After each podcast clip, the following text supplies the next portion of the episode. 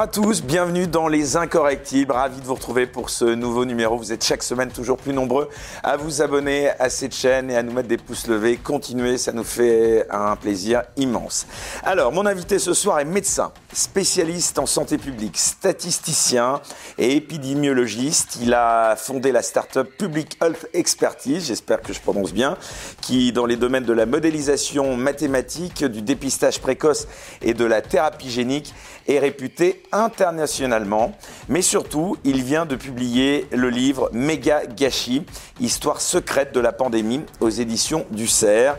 Il y retrace la gestion de la crise sanitaire, nous livre son analyse des dynamiques de l'épidémie de Covid-19, révèle la réalité du système de santé français et fait notable, relate son combat contre la technocratie. Martin Blachier, bonsoir. Bonsoir. Ravi de vous retrouver puisqu'on avait eu la joie de vous avoir euh, dans une vie médiatique antérieure. Alors, cher Martin Blachier, avant d'aborder ce dernier livre, je le rappelle, donc intitulé Méga gâchis, histoire secrète de la pandémie, qui est paru début mars euh, donc 2022 euh, aux éditions du CERF, j'aimerais tout d'abord, si vous le voulez bien, qu'on revienne sur vous et votre parcours. J'ai coutume de le faire avec tous mes invités pour que ceux qui nous écoutent puissent mieux vous connaître. Car finalement, on vous voit souvent à la télévision plus de 1200 fois ces deux dernières années, comme vous le soulignez dans votre livre, mais on vous connaît plutôt peu.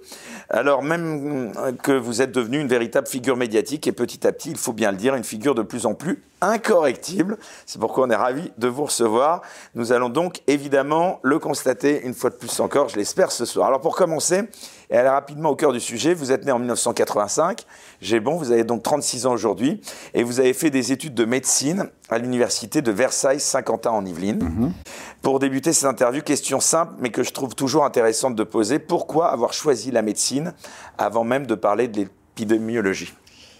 Bon, la médecine, c'est une vocation. C'est une vocation générale qui vient assez jeune. C'est rare qu'on se décide sur le tard à vouloir faire médecine.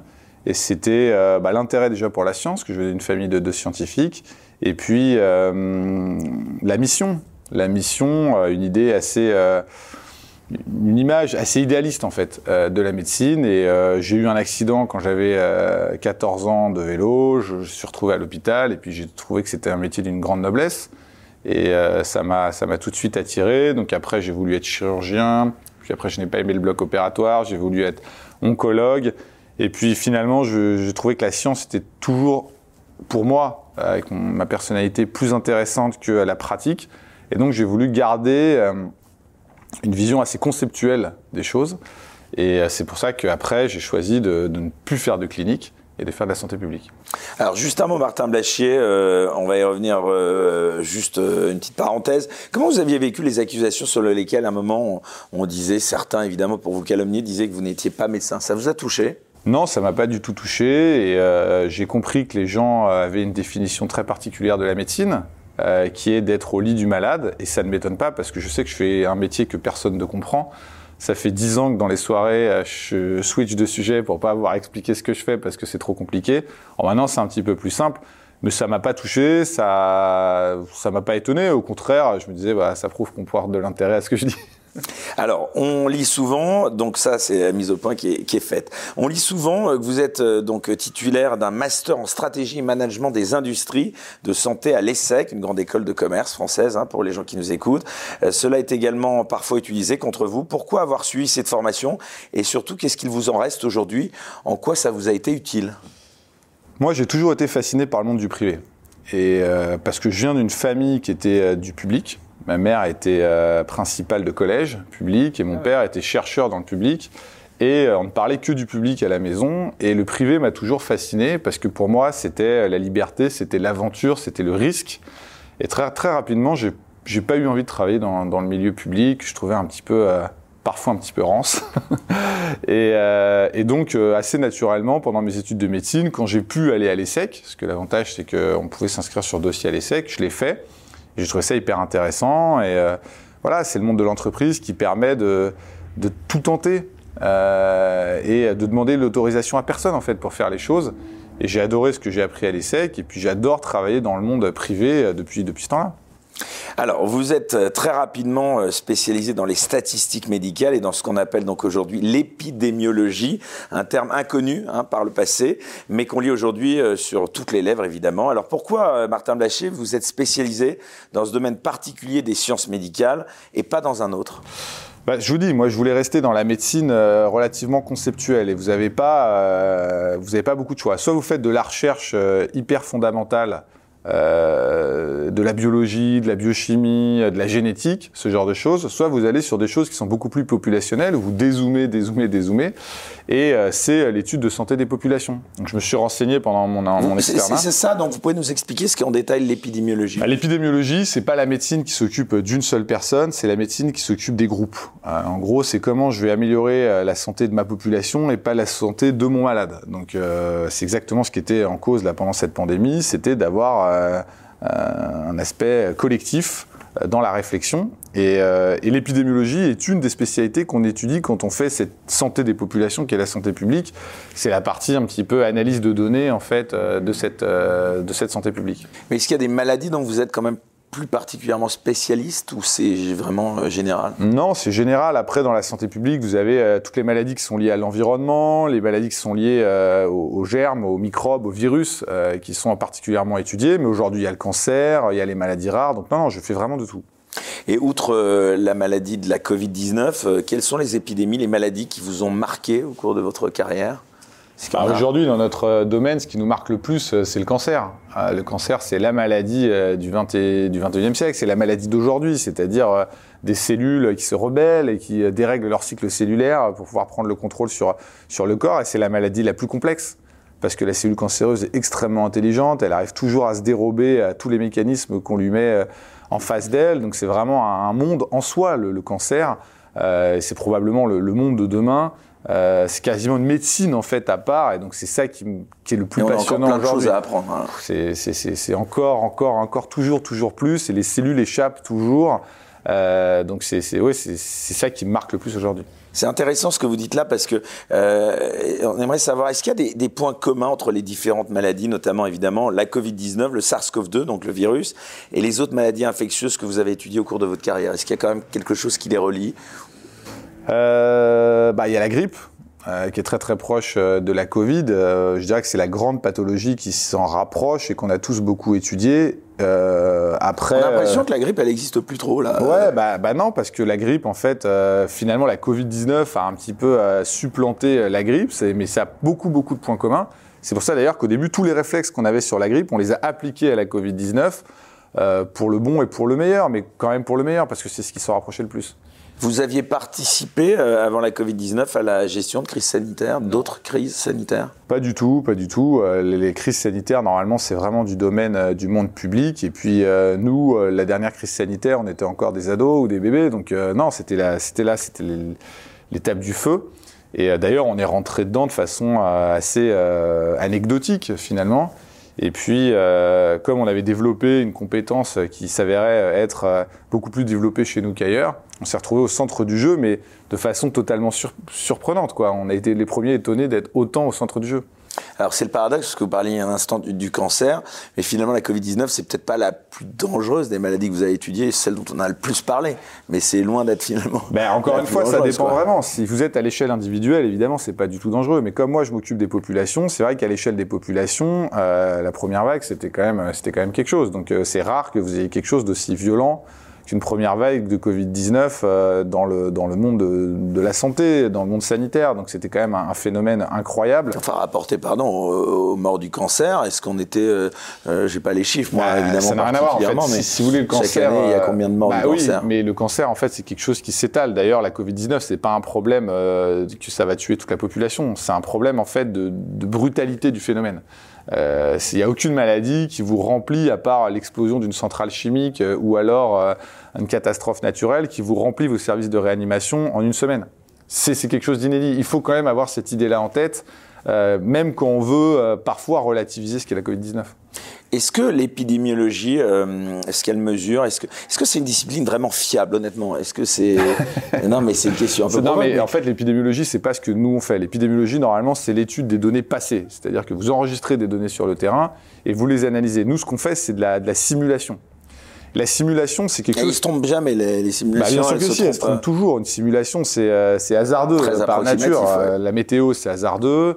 Euh, étudier le déplacement des troupes sur le terrain avec des satellites euh, pour essayer de savoir ce que va faire l'ennemi, c'est hasardeux. Euh, essayer de comprendre une réaction chimique à l'avance, c'est hasardeux. Donc tout ça, ce sont des choses qui, euh, qui tâtonnent l'avenir et qui essayent de faire des scénarios en fonction de ce qu'on peut observer aujourd'hui. Mais c'est toujours hasardeux.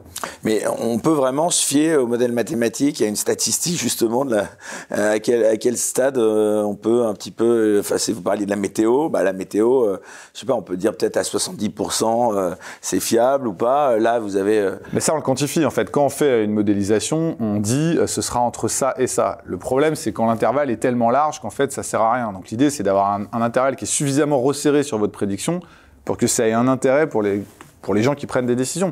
Euh, on avait quand même une certaine. euh, voilà, on a, on a quand même prédit des choses euh, qui ont c'est pas exactement comme on l'avait imaginé. Mais quand on dit il y aura une seconde vague, euh, fallait quand même le prédire, alors que tout le monde pensait que c'était terminé. Quand on dit à certains moments la date du moment où l'épidémie va refluer, bon bah c'est quand même des prédictions qui ont, qui ont une valeur. Après, vous pouvez vous tromper sur la hauteur de certains pics et des choses comme ça, mais vous avez quand même des tendances qui se dessinent, que vous anticipez et qui finalement se vérifient. Là, je m'adresse plus aux statisticiens plutôt qu'aux médecins. Par exemple, sur le réchauffement climatique. Est-ce que, par exemple, euh, les modélisations, elles seraient, elles sont vraiment fiables Parce que c'est un peu la martingale qu'on nous sort. Moi, j'en sais rien, mais euh, euh, je pense qu'il y a des tendances qui sont fiables. Euh, maintenant, les, données en absolu, la température et les conséquences que les changements de température auront sur nos modes de vie, je pense qu'il y a quand même une certaine latitude sur ce qui va se passer. On n'en est pas, on n'en est pas certain. Après, il y a une autre chose qui peut arriver, c'est quand vous avez un paramètre que vous ne connaissez pas aujourd'hui et qui peut intervenir dans l'équation. Et ça, ça peut faire que vos prédictions, pour le coup, sont totalement fausses. Typiquement pour l'épidémie de la Covid, la saisonnalité. C'est-à-dire c'était un paramètre qui était tellement important que de ne pas l'avoir pris en compte, ça a complètement faussé nos prédictions au départ.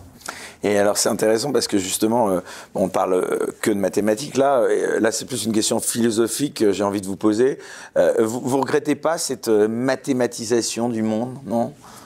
Moi, je trouve ça un peu ridicule ce débat. Pour être honnête, euh, je, je veux dire, est-ce que vous regrettez d'avoir des voitures? Est-ce que vous regrettez euh, de pouvoir euh, utiliser un téléphone cellulaire? Enfin, Donc c'est que pour le bien, quoi. bah, c'est un outil qui nous permet d'améliorer, euh, de faciliter notre vie. Donc, Enfin, c'est euh, tout abordé de manière statistique. C'est un paramètre parmi tant d'autres. On n'est pas du tout obligé de tout aborder de façon statistique. Il y a les gens qui peuvent vivre différemment. Maintenant, c'est quand vous mettez ces outils à disposition, tout le monde en veut. Donc ça prouve que ça a quand même une utilité.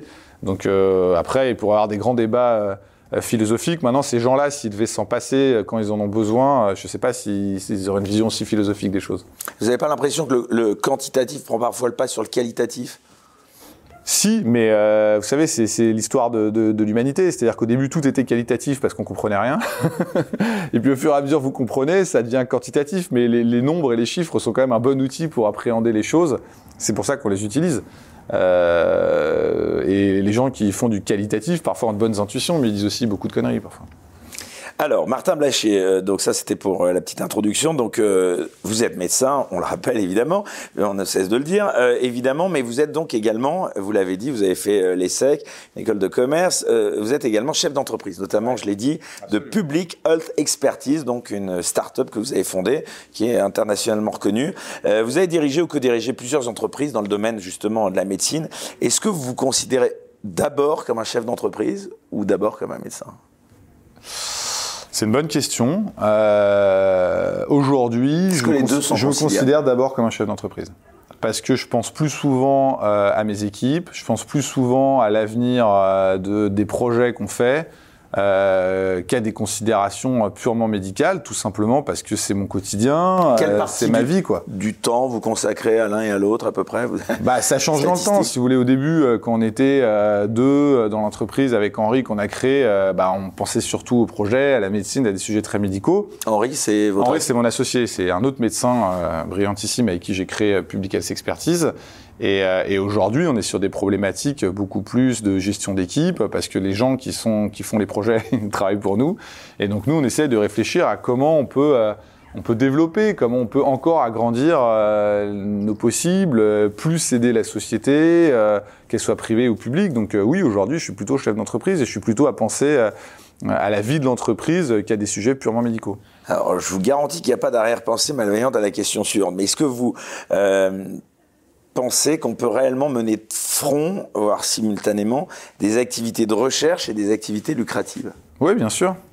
Bien sûr. Euh, après, chacun est libre d'interpréter ce qu'on fait euh, avec. Euh, Vous comprenez quand même ceux qui ont évoqué des conflits d'intérêts Mais bien sûr, bien sûr. Mais des liens d'intérêt, tout le monde en a. Ça peut choquer des gens quand même. Non, mais c'est une question de l'indépendance. Si vous prenez la, la notion philosophique, l'indépendance, ça n'existe pas. C'est-à-dire que personne n'est totalement indépendant. En fait, votre cerveau n'est que le fruit d'un certain nombre d'informations que vous avez collectées et d'influences que vous avez reçues. Euh, maintenant, il faut se rendre compte ce qu'est la personne et quelle est sa sphère d'influence. Est-ce que ça veut dire que ce qu'elle dit n'a pas d'intérêt? La question que les gens doivent se poser, c'est est-ce que parce que Martin Blachier travaille avec le monde du privé, ce qu'il dit n'a aucun sens et forcément biaisé? Et c'est toute la question des, des, aujourd'hui. Euh, c'est euh, plein de gens viennent me dire avec des théories conspirationnistes, ah, mais tu te rends compte ça? Je dis bah oui, et alors? Et en fait, ils n'arrivent pas à aller à l'étape d'après. Et c'est le problème en fait des théories conspirationnistes aujourd'hui, c'est que les gens voient des liens et euh, tout de suite ils s'arrêtent. Mais en fait, tout le monde sait qu'il y a des liens. J'ai envie de dire, pour moi, les conspis aujourd'hui sont les gens les plus naïfs de la société. C'est-à-dire que tout le monde, tout le monde connaît l'existence. de liens conflit d'intérêt. Moi, j'ai envie non, mais, la question. Après, le, conflit, c'est personnel. C'est-à-dire, est-ce que nous, on a, parce qu'on travaille avec le privé, changé notre discours sur l'épidémie? Moi, je vous dis que non. Voilà. Voilà. Moi, je vous dis que non. Non, mais vous en particulier, mais ça ne veut pas dire que d'autres le font. Après, chacun, chacun est libre. Euh, Comment est-ce qu'on peut lutter contre ces conflits d'intérêts? Parce que, excusez-moi, là, là, pour le coup, il y a eu pas mal de médecins de plateau dont on a vraiment euh, ouvertement, on va pas les nommer, euh, pour pas avoir procès en diffamation, mais il y en a où il y avait de manière flagrante des conflits d'intérêts. On l'a découvert après, quoi. Et le discours n'était pas forcément aussi. C'est la transparence c'est la transparence. C'est-à-dire que moi, je n'ai jamais caché qui j'étais. C'est vrai. Voilà. Donc ce qui compte, c'est que les gens comprennent qui est Martin Blachier, ce qu'il fait, ce que fait son entreprise, et après on écoute ce que j'ai à dire. Non, mais est-ce que la législation française ah, va assez loin dans ce domaine-là? La législation française, vous savez, dans le monde de la santé, c'est là où elle va le plus loin. Il y a deux mondes où la législation est la plus violente. Vous n'avez jamais fait face à des conflits d'intérêts, vous, honnêtement? C'est l'industrie euh, de la santé et la finance c'est les deux mondes qui sont les plus blindés de règles, parce que c'est là où c'est extrêmement important. Donc on est ultra réglementé, c'est-à-dire qu'aujourd'hui, n'importe quel industriel de la santé qui serre la main d'un médecin, il l'écrit sur un papier, il l'envoie. Je ne connais pas d'autres secteurs où ça se passe de cette façon-là. enfin, pardon, euh, la finance, c'est pas forcément l'exemple le plus euh, lourd. Non, mais, non, mais la finance, il y, a, eu euh, on l'a vu récemment encore avec des suspicions vraiment de conflits d'intérêts, notamment bah, d'Orpea, où on a vraiment pointé du doigt un ancien directeur général qui aurait vendu des actions à une période un petit peu. Regardez, non, mais regardez la transparence. Regardez la transparence qu'il y a. Aujourd'hui, vous avez n'importe quel dirigeant de l'industrie qui vend trois actions, toute la planète le sait. Citez-moi d'autres domaines où on sait ça. Je ne sais pas si les journalistes, vous êtes aussi transparents sur vos situations que ne sont les scientifiques. Ah, il y a peut-être moins d'argent aussi. Hein. Non, mais est-ce que les. Je ne connais pas d'autres domaines où il y a autant de transparence. Donc, pour répondre à votre question, la seule manière utile de lutter contre les conflits d'intérêts et l'interprétation que les gens peuvent en avoir, c'est la transparence. Et dans notre milieu, on est extrêmement transparent. Euh, vous comprenez parfois cette euh, justement aversion là que vous laissez euh, plus ou moins entendre en subliminal que pourrait avoir donc la, la France pour le monde de l'entreprise dans le domaine médical? Est-ce que vous la ressentez? Bah en fait, on en parle beaucoup. Je pense que les journalistes en parlent beaucoup. Parfois, les politiques essaient, de, non, mais essaient de récupérer ça. Mais j'ai pas l'impression que les gens soient terriblement choqués par le fait que le monde du privé puisse s'occuper de la santé. Les gens vont dans euh, les hôpitaux privés euh, sans problème. Euh, les gens consomment. Moi, je pensais plutôt à la recherche du vaccin. Je me disais, Sanofi, ils ont mis du temps. c'est un peu curieux. Mais vous savez que 100% des produits de santé, des médicaments que vous utilisez viennent du privé. Ça n'empêche pas les gens de consommer des médicaments. On a dit que les Français étaient ceux qui consommaient le plus de médicaments. Donc je pense qu'il y a beaucoup de théories encore là-dessus. Mais au fond, les gens, je suis pas sûr que ce soit leur vrai sujet. Alors justement, euh, vous plus largement, Martin Blachier, donc on revient à, cette spécialité. Vous êtes donc aujourd'hui euh, quand même euh, un, épidémiologiste reconnu, ça on peut, le dire. Est-ce que vous avez été sollicité pour intégrer différents conseils scientifiques? Je pense évidemment au conseil, le fameux conseil scientifique, le plus célèbre, celui qui entoure le président de la République et le ministre de la Santé au cours de cette crise de la Covid-19. Bah évidemment que non.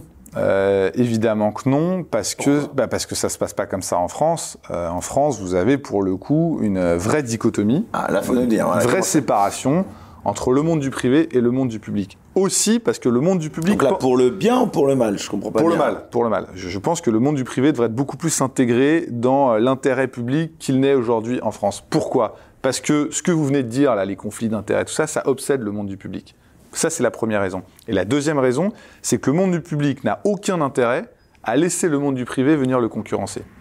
En fait, vous avez quoi? Vous avez deux mondes. Vous avez un monde du privé qui vit la concurrence permanente. C'est-à-dire que dans le monde du privé, déjà moi, rien que n'importe quel travail que je veux faire, je suis mis en concurrence avec d'autres sociétés.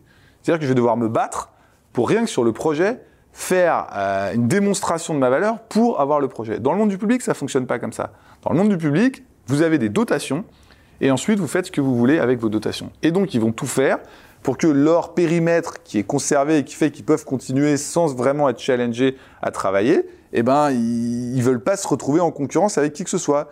Et donc ils vont faire un espèce de mur pour que le privé ne vienne pas empiéter sur leur plate-bande.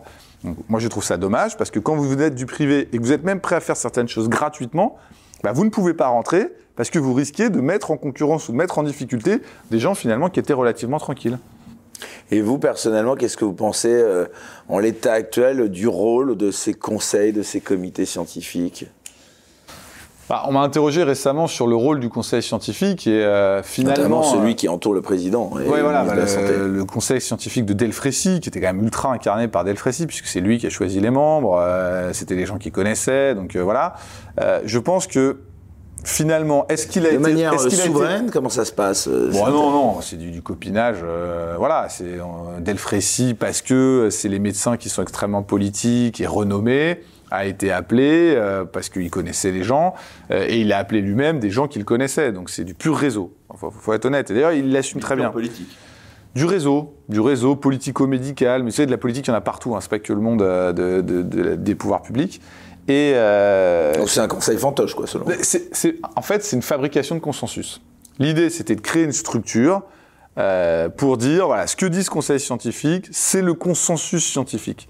Et donc, ça permettait un petit peu de, euh, de limiter la discussion qu'il pouvait y avoir. Et c'est d'ailleurs pour ça que quand il y a des gens qui ont été dans ce conseil scientifique et qui n'étaient pas tout à fait d'accord, bah, en fait, ils ne pouvaient pas rester dans le conseil scientifique, puisque le conseil scientifique, le principe, c'était d'avoir du consensus. Euh, et ça n'a pas été nécessairement choisi, créé pour avoir la meilleure expertise possible. Parce que le problème, c'est que la meilleure expertise possible, en fait, elle est jamais uniforme. Ça va forcément être protéiforme, aller euh, dans un sens, dans un autre. Donc, c'était pas un espace où il devait y avoir du débat scientifique. C'est un espace dans lequel on devait faire un consensus scientifique et montrer qu'il n'y avait pas d'hésitation. On peut le comprendre. Je veux dire, si vous êtes un décideur, vous devez décider s'il faut confiner ou pas confiner, euh, et que la décision elle doit être prise en 24 heures, vous n'avez pas nécessairement besoin qu'il y ait un débat scientifique qui soit créé. Vous avez besoin à un moment qu'il y ait quelque chose qu'on se rapproche du plus petit dénominateur commun. Donc c'était le but de ce conseil scientifique. Alors, revenons, si vous le voulez bien, à présent sur votre ascension médiatique fulgurante, on peut le dire dans les médias depuis le début de cette crise. Il y a maintenant tout juste deux ans, on a l'impression euh, que c'était il y a 20 ans, mais finalement, c'est un monde qui a il y a deux ans. très- Euh, très vous êtes, je le rappelle, l'une des personnalités euh, les plus médiatisées hein, dans le monde médical à l'heure actuelle. Comment vous expliquez ce succès fulgurant, on peut le dire quoi? Bon, je pense qu'il y, y a deux raisons. Vous êtes un bon client Voilà, je suis un bon client, donc ça, je pense que je l'ai compris. Je suis un bon client pour une raison principale, c'est que je suis indépendant totalement. Je pense que je suis une des rares figures médicales. Ça, ça veut dire quoi? Vous êtes peut-être un peu moins trompé que les autres finalement Non, jusqu'à ça, maintenant? non, ça veut dire que moi, j'ai- la chance de, de ne pas être dans une institution. Donc je ne me dis pas quand je vais sur un plateau de télé, ah là là, faut que je fasse attention parce que si je dis ça, je vais mettre en difficulté la direction, ce genre de choses. C'est normal, ça arrive pour tous les autres. Donc j'ai pas de j'ai pas de corporatisme à défendre en fait. Et je défends même pas ma société. Je pense que les gens ont pu le, ont pu le constater. Et la deuxième chose, c'est que euh, bah, on avait du fond.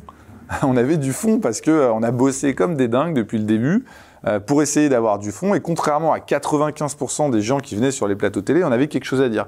Je sais pas si vous avez remarqué, mais à chaque fois, il y avait des médecins qui venaient parler, ils avaient juste rien à dire. Et ce que je peux vous dire, c'est qu'il y a beaucoup de médecins qui venaient, mais tous, tous, tous les un ou deux la en plupart des infectiologues, des réanimateurs, des généralistes qui venaient. Qu'est-ce que vous voulez qu'ils disent? Puis il y avait parfois des médecins dont la spécialité, enfin moi je suis pas médecin, mais je comprenais pas quoi, quelle légitimité ils avaient. Exactement. Euh, des néphrologues pour Voilà. parler euh, d'épidémiologie. euh, On s'en se prend toujours à ce pauvre Gilbert de Rais, mais ils étaient tous comme ça. C'est-à-dire que quand lui. vous avez un réanimateur, sa vie, c'est de réanimer des patients. Enfin pardon, il était légitime pour être sur tous les plateaux télé, Gilbert Deray Non, mais pas plus que les autres. Quand vous êtes réanimateur, Si on vous pose la question, comment sont les patients réanimatoires aujourd'hui Est-ce que la pathologie est grave? Là, le type, il est totalement dans son rôle. Mais si la personne, vous lui demandez, mais qu'est-ce que vous pensez de l'épidémie? Est-ce que vous pensez qu'il y aura une seconde vague? Qu'est-ce que vous voulez qu'il réponde? Qu'est-ce qu'il en sait? Qu'est-ce qu'il en sait? Ouais, bah, À quelles données il a accès? À quelles données il a accès? À quelles données il a accès pour répondre à cette question? Très souvent, le journaliste connaissait mieux la réponse à sa propre question que la personne à qui il la posait. Donc en fait, c'est un jeu un petit peu de médias, c'est-à-dire qu'il faut trouver quelqu'un qui est un sparring partner pour répondre ce que vous savez qu'il va vous répondre. Et d'ailleurs, plus la personne en face est mauvaise, plus c'est le journaliste qui décide. Et donc en fait, pour un journaliste, c'est très facile d'avoir un médecin comme ça. En fait, vous faites ce que vous voulez. Il dit ce que vous voulez, vu qu'il sait pas répondre, vous, vous allez un petit peu dans un sens, il vous suit, puis vous vous baladez complètement. Et c'est ce qui s'est passé avec 95% des, des- des médecins qui venaient sur les plateaux. Il n'y en a pas un ou deux quand même qui vous ont un petit peu honnêtement interpellé euh, ou vous disiez qu'est-ce qu'il fait devant moi là sur ce plateau? Bon, euh, c'est pas un ou deux, c'est dans 90% des cas, j'arrivais, je voyais le médecin en face, je, je le regardais, et vous savez, ce qui est drôle, c'est que vous le regardez, et il vous regarde, il se dit « Oh merde !» Mais il pensait peut-être la même chose de vous. Non, mais, non, mais moi, parce que moi, je, je viens, il se dit « Ah merde !» Donc, et tout de Non, suite... mais euh, je peux vous suite- retourner, et- excusez-moi. et tout de suite, non, vous mais- parlez de population et pas de malade euh, individuel, entre guillemets. Donc il peut, il peut- on peut se dire aussi euh, quelle légitimité lui là non, pour. non, non, non, parce qu'on parlait très souvent, dans, à part au tout début où on parlait du fait que c'était grave, après la, la seule question c'était qu'est-ce qui va se passer? C'est la seule question. Donc, qu'est-ce qui va se passer Euh, Nous, euh, voilà, on avait quelques arguments pour le dire. Alors à part Fontanet, Cauchemès qui est jamais intervenu, Colisa de temps en temps, Costagliola euh, très très limite, personne ne savait ce qu'il disait. Donc quand vous arrivez et que vous êtes face à un clinicien, Bon, bah, dans ce cas-là, quand il était face à moi, il disait rien, quoi. C'est-à-dire, euh, il se contentait de dire, ah bah oui, le docteur Blachy a tout à fait raison, euh, parce qu'en fait, il sait que moi, je sais à peu près ce que je dis, euh, et que lui, honnêtement, il est là juste parce qu'il est médecin, quoi. Il- S'il avait sa blouse, ça aurait été suffisant. Alors justement, euh, comme ça, de manière euh, tranquille, euh, glisser, entrer dans le vif du sujet. Comment Martin Blachier vous expliquait quand même les erreurs, les aberrations qui ont pu parfois être dites sur certains plateaux télé, justement, notamment par ceux euh, que euh, on appelle désormais les, enfermistes, que vous critiquiez vertement hein, dans votre dernier livre. On va y revenir un peu plus tard. Comment vous expliquez ça? Parce que y a, déjà, il y a un espèce d'effet d'entraînement, c'est-à-dire que euh, il y a De quelques- suiveurs. de suiveurs, c'est-à-dire que vous aviez quelques leaders euh, très énervés et euh, il y a une grosse partie de la communauté médicale qui a suivi. Euh, pas tous, hein, mais de- des- médecins de plateau. Il y a eu un espèce de phénomène d'entraînement comme ça. La peur, parce que les médecins ont peur, les politiques ont peur, et tout le monde a eu peur dans cette crise. Peur de quoi? Peur, euh, peur de, de, de- de l'avenir, peur de ce qui allait se passer, peur euh, des, Peur de ce qu'il disait peut-être un peu, non pas? Non, non, non, non. Je pense qu'il y avait une vraie peur de la situation. Il y avait un vrai traumatisme, et du coup, c'est une espèce de, de- de logique de Ah, la ça peur qui a intéressant. été Vous voulez dire qu'à un moment donné, euh, honnêtement, vous avez senti ce, ce flip, quoi? Bah, bien sûr, mais je l'ai senti chez les politiques et je l'ai senti chez les médecins. C'est-à-dire que, euh, vous savez, Gilbert Deray, c'est un vrai flippé de nature. Euh, Vous le sentez quand vous êtes en plateau euh, en lui. C'est-à-dire qu'en fait, il vous transmet sa peur. C'est-à-dire qu'il n'arrive pas à dépasser sa propre peur, à rationaliser et du coup à avoir finalement une image responsable. Sans doute que l'homme politique a appris à faire ça, le médecin, il n'a pas appris à faire ça. Euh, Et donc, il y a beaucoup de médecins qui ont laissé leur, euh, leur angoisse euh, transparaître et du coup, ils ont vomi leur angoisse sur les plateaux. En la, en la transmettant à tout le monde. Donc euh, c'est essentiellement ça qui s'est passé. Et puis euh, ces gens-là ont constitué un socle et puis ont entraîné les autres derrière eux. Et puis après, vous savez, c'est toujours la même chose. C'est euh, les euh, ce, qui, ce qui est appelé dans les, dans les, dans les biais cognitifs, c'est le, le biais de confirmation. C'est-à-dire qu'en fait, vous êtes engagé sur une voie extrêmement fermiste et vous voulez avoir raison jusqu'au dernier mot. Et le plus drôle, c'est en ce moment, on a une mini reprise et vous voyez les gens qui ressortent le même discours. Alors bien sûr, plus personne ne les écoute. Euh, Il y a euh, Enfin, la mini-reprise, on, l'entend à peine, hein, puisqu'il y a l'Ukraine. Oui, oui, non, mais est d'accord, mais- quoi. mais il y a on a l'impression que le Covid a été Il y a terrassé quand même un par, euh, médecin Poutine, qui est sorti là il y, a, il y a quelques jours et qui a dit les Français auront les vagues qu'ils méritent. Donc, si vous il reprend la thématique des enfermistes et il revient et il revient pas parce qu'il a vraiment peur. Il revient pour dire bah vous voyez on avait raison. Bah vous voyez on avait raison. C'est c'est, euh, Gilles Pialou qui l'a dit euh, sur BFM. Et, et en fait l'idée c'est ça. C'est plutôt que de dire bon c'est vrai on a eu tort. Quand on a défendu le zéro Covid, c'était une énorme connerie. Qu'on voit ce qui se passe en Chine et à Hong Kong, on se rend compte qu'on a vraiment été contre défendre cette. Non, ils préfèrent prendre- profiter de la mini reprise qui est en, en- en cours pour dire ah vous voyez, on avait raison. Voilà, bah fallait nous écouter. Depuis le début, on avait raison. Ça fait trois mois qu'on les entend pas parce qu'ils avaient tort et ils profitent de ce petit regain là pour dire on a raison. Ça, c'est le biais de confirmation qui a aussi entraîné cette espèce de mouvement des, des enfermistes. Plus largement, Martin Blachier, qu'est-ce que vous pensez du traitement médiatique qu'on a fait, qu'on continue de faire de la crise de la Covid-19 Moi, j'ai aucune critique à faire au traitement médiatique. Ah oui Aucun. Je, vois, je vois pas, en fait, euh, euh, les médias, euh, les médias suivent. Euh, les médias, c'est, font une étude de marché en, en vraie vie, quoi. Et donc, euh, ils regardent ce qui marche. Et euh, moi, plein de fois, j'en Enfin, ai sur parlé. cette diabolisation, euh, dramatisation, j'ai envie de dire, qu'on a faite parfois, on n'est pas un peu responsable Là, j'en prends ma part de responsabilité. Ils répondent à la demande. On est dans une démocratie extrêmement ouverte, contrairement à ce que les gens disent, et donc les médias répondent à la demande. Et moi, j'en ai parlé plein de fois avec les programmateurs. Je leur disais, mais, mais par exemple, dans des moments où ça s'était complètement calmé, je me dis, euh, là, vous allez continuer? Et ils me disaient, euh, bah écoutez, dès qu'on met autre chose, euh, les gens ne regardent pas. Enfin, vous dites, il répond à la demande. Euh, parfois, on a l'impression qu'il fallait vraiment trouver, euh, notamment là, dans un cas particulier, un coupable. Alors, euh, un coup, c'était le partisan de Raoult, la chloroquine, ceux qui refusaient de se faire vacciner, voire ceux qui doutaient des effets de la vaccination.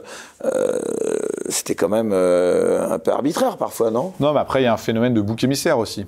C'est-à-dire qu'il y a un mec qui va dire euh, une connerie à un moment. Raoult, euh, pour être honnête, voilà, à un moment donné, au tout début, on a eu euh, le début de cette, euh, cette crise, euh, qu'est-ce que vous avez pensé immédiatement de... Raoult Ouais. Bah, au début, j'ai trouvé fun, comme tout le monde. J'ai trouvé euh, le mec sympa. euh, je me suis dit, ah, c'est intéressant. Et puis en plus, j'aime bien les gens qui disent euh, l'inverse de ce que tout le monde dit. c'est mon côté un peu euh, provocateur. Mais comme Macron adorait, comme tout le monde adorait, tout le monde a été fan de Raoult au début. hein, moi, j'en- faisais partie. Je connaissais pas vachement bien la Covid et tout. Je regardais. Et puis bon, après, il y a eu la chloroquine. Je suis ah, quand même, euh, stylé, un Français qui trouve ça. En plus, moi, je, commençais à, à regarder un peu ce qui se faisait sur les médicaments. Je voyais son récepteur ACE, c'était hyper intéressant. Donc j'étais hyper, hyper fier, hyper content. Euh, après, il a commencé à y avoir les doutes. J'ai regardé les données des études cliniques et puis j'ai écouté son discours. Et, euh, et là, je me suis rendu compte que le type dérapait. Et, euh, puis ça, s'est enquisté. Et à la fin, je me suis dit, ah, d'accord, le mec est complètement parti euh, sur un délire mégalo. Et, et après, il s'est entêté. Il a dit conneries sur conneries. Après, en plus, il s'est mis à parler d'épidémio, qui était quand même mon sujet. Ah, je me suis rendu compte qu'il disait vraiment n'importe quoi. Après, j'ai eu, parce que tout le monde s'est renseigné. Concrètement, là, sans être trop technique pour les gens qui nous écoutent, quand vous dites, euh, je me suis rendu compte qu'ils disaient vraiment n'importe quoi, il y a un exemple en particulier? Bon, il disait des trucs du genre, euh, il y aura pas, il y aura jamais de, de, de nouvelles vagues. euh, les épidémies comme ça, c'est une vague et puis ça revient jamais. Et puis Il nous après, montrait il des tableaux, pourtant, euh, où il nous montrait des, des courbes. euh, Ça avait l'air d'être assez appuyé scientifiquement, pourtant, euh, quand on l'écoutait. Oui, non, il faut toujours faire semblant d'avoir quelque chose qui est extrêmement appuyé, mais euh, nous qui connaissions un peu ce qui, ce qui était raconté, euh, c'était, Donc il disait n'importe quoi, selon. il avait toujours deux trois intuitions et puis après le reste il meublait quoi. C'est-à-dire il, il se souciait pas de faire un truc extrêmement construit quand il l'expliquait. C'est-à-dire qu'il allait expliquer un phénomène. Et pourtant, c'est un professeur mondialement reconnu. Comment vous expliquez Non, ça mais vous savez, le, des professeurs mondialement connus, il y en a plein qui disent n'importe quoi. En plus, ça c'est pareil, c'est dans l'inconscient collectif. En fait, les gens, ils font une découverte dans leur vie qui est extraordinaire. Et, euh, et après, les gens pensent que Là, je sens que vous avez euh, pensé au professeur Montagnier en disant non, bah, potentiellement, mais même Einstein, si vous voulez. Par exemple, Einstein, quand il fait sa découverte de la théorie de la, de la relativité, euh, c'est extraordinaire. Il a 22 ans quand il commence, il commence à trouver ça. Et toute la fin de sa carrière, il va se planter complètement sur la physique quantique. Euh, et donc c'est ça en fait la science. C'est-à-dire c'est pas parce qu'à un moment vous avez été brillant et que vous avez fait une super découverte qu'après vous n'allez pas dire un paquet de conneries. Donc c'est la vie. Donc Raoult, il a sans doute fait quelques trucs très bien. Vous, vous êtes en train de dire, donc Einstein, euh, il a trouvé la théorie de la, relati- la relativité, puis après il a été con toute sa vie. Non, il s'est planté. Et il l'a dit lui-même d'ailleurs. Il a dit à la fin, bah, je me suis trompé, j'aurais dû euh, croire euh, dans ci, dans ça. voilà, les gens sont pas brillants ou pas brillants. Il y a des moments où ils peuvent toucher du doigt quelque chose d'extrêmement juste, et puis après faire fausse route. Bon, Raoult, sa chloroquine, c'était une super bonne idée. C'est moi, j'ai travaillé, j'ai discuté avec les gens de la recherche un peu fondamentale. On sur- met bien les choses au clair, hein, sur cette plateforme, en plus c'est tellement touchy quand on parle de ça. C'était, hein, vous disiez initialement, euh, quand vous disiez c'était une super bonne Non, idée, c'est-à-dire... au départ, de- au départ, l'idée euh, d'utiliser la chloroquine, ça partait du- du- de chercheurs chinois qui avaient trouvé ça dans des tubes. Euh, C'était une bonne intuition. Euh, la chloroquine. C'était une un- bonne direction de C'était une bonne direction fondamentale. Voilà. Maintenant, quand vous avez une bonne idée en fondamentale, que vous la développez chez les patients et que ça ne marche pas, vous dites, bah, c'était dommage. J'avais une super idée dans le tube, ça ne marche pas chez les patients. Et ça, c'est 99% des produits qui sont développés. Vous savez, dans tous les industriels, ils ont plein plein de produits à des phases précoces qui marchent dans le tube, ils les essayent chez les patients, ils plient leurs produits. Et eux, ça leur euh, coûte beaucoup plus cher qu'à Didier Raoult parce qu'ils ont investi des millions dans plein de pays différents. Et tant pis, ils passent au suivant. Didier Raoult, s'il avait fait sa chloroquine, qu'il avait fait ses études cliniques et qu'il avait dit ça ne marche pas, il serait resté un immense scientifique avec la réputation qu'il avait alors et tout le monde aurait dit ce professeur-là, c'est celui qui a tenté quelque chose en tout début de crise. En plus, c'était une idée qui était intéressante. Mais le problème, c'est qu'à ce moment-là, il s'est pas arrêté. Son image a été entachée, quoi. Bah, de façon catastrophique. Euh, Didier Raoult, aujourd'hui, il est grillé dans le monde entier. Euh, parce que la chloroquine, tout le monde sait que ça ne fonctionne pas. Bon, après, les élucubrations qu'on suivi, les gens n'ont plus suivi. Didier Raoult, il a été connu dans le monde entier au moment de la chloroquine. Après, euh, tout ce qu'il a déclaré en France et tout, c'est resté relativement franco-français. Mais, voilà, et donc il c'était un des premiers scientifiques, de façon assez incroyable, qui a essayé quelque chose. Donc il avait ce côté entrepreneur de la médecine, moi que je dis. Mais euh, le problème, c'est qu'il s'est accroché à ça et qu'il n'a pas su se débrancher au moment où il a vu que sa molécule ne fonctionnait pas ou essayer autre chose. caractère, ça? Je pense que c'est des gens qui sont euh, qui sont pas assez. C'est ce que je vous disais tout à l'heure. C'est un monde où ils sont pas assez challengés. C'est-à-dire que tout le monde doit être challengé même un président de la République, même n'importe qui. C'est-à-dire qu'au bout d'un moment, si vous êtes isolé dans un système qui ne fait que vous confirmer dans le fait que vous êtes génial, vous partez en torche. Et c'est ce qui lui est arrivé, il est parti en torche. Alors que s'il avait eu l'habitude d'avoir des gens qui étaient à son niveau, qui l'avaient contredit et qui euh, qui l'avaient respecté, il aurait su rester de, bah, c'était difficile hein, de lui parler à son niveau. Hein. Et d'ailleurs, euh, il n'acceptait pas la confrontation. Hein. Bah, c'est le problème. Bah, c'est le problème. C'est-à-dire qu'il faut toujours rester euh, conscient, il faut toujours rester lucide. Toujours rester lucide. Et à un moment, il a perdu sa lucidité. Et ben du coup, on voit, voilà, c'est très malheureux pour lui. Il aurait dû la conserver. Pourquoi je parle autant là et qu'on s'arrête un petit peu sur le chaos, comme on dit? Est-ce que vous pensez qu'au-delà euh, des connaissances scientifiques discutées, débattues, est-ce que vous pensez qu'un jour on pourra réunir cette France tant divisée sur le sujet, parce que finalement, Raoult, ça dépasse le carao finalement. Vous allez à Marseille, moi je vous conseille pas d'aller à Marseille après ce que vous venez de dire, vous voyez, ou de vous approcher de l'IHU de Marseille, quoi, euh, parce qu'il y avait une sorte de d'hystérie collective autour de, ce... enfin il y a toujours euh, là, je suis sûr qu'il va y avoir euh, et qu'il y a au moment où on parle un paquet de réactions sur ce que vous avez dit et qui vous traite de sans doute de, de vendu, de tous les mots. Non mais ça ça fait deux ans, mais ça c'est pas grave, mais c'est vrai que ce que vous dites c'est intéressant. Je suis un petit peu inquiet sur euh, les théories conspirationnistes, vraiment, parce que je trouve que c'est les gens avec qui je parle, et il y en a beaucoup, beaucoup, beaucoup. Vous diriez quoi Jusqu'à le traiter de conspirationniste ou son entourage non, ou les gens non, qui... non, mais non, mais moi je pense que Didier Raoult est quelqu'un de très intelligent. Il sait exactement ce qu'il fait. Il sait quand il a eu raison. Il sait quand il s'est planté. Je pense qu'il sait très bien. Le problème, c'est pas Didier Raoult. Moi, je serais ravi d'échanger avec lui et je suis sûr qu'il, s'il n'y avait pas de caméra, il me dirait bon, oui, hein, on, se comprendrait ah très bien. Écoutez, on le met au défi. Euh, si jamais il vous accepterez de débattre avec lui ou de discuter. Non, mais moi, moi j'accepte. Parce que d'ailleurs, le débat, c'est pas forcément J'accepte euh, de discuter avec tout le monde. Le problème, c'est pas Didier Raoult qui, à mon avis, comprend, euh, comprend. Ah, mais il va dire vous n'êtes pas à son niveau.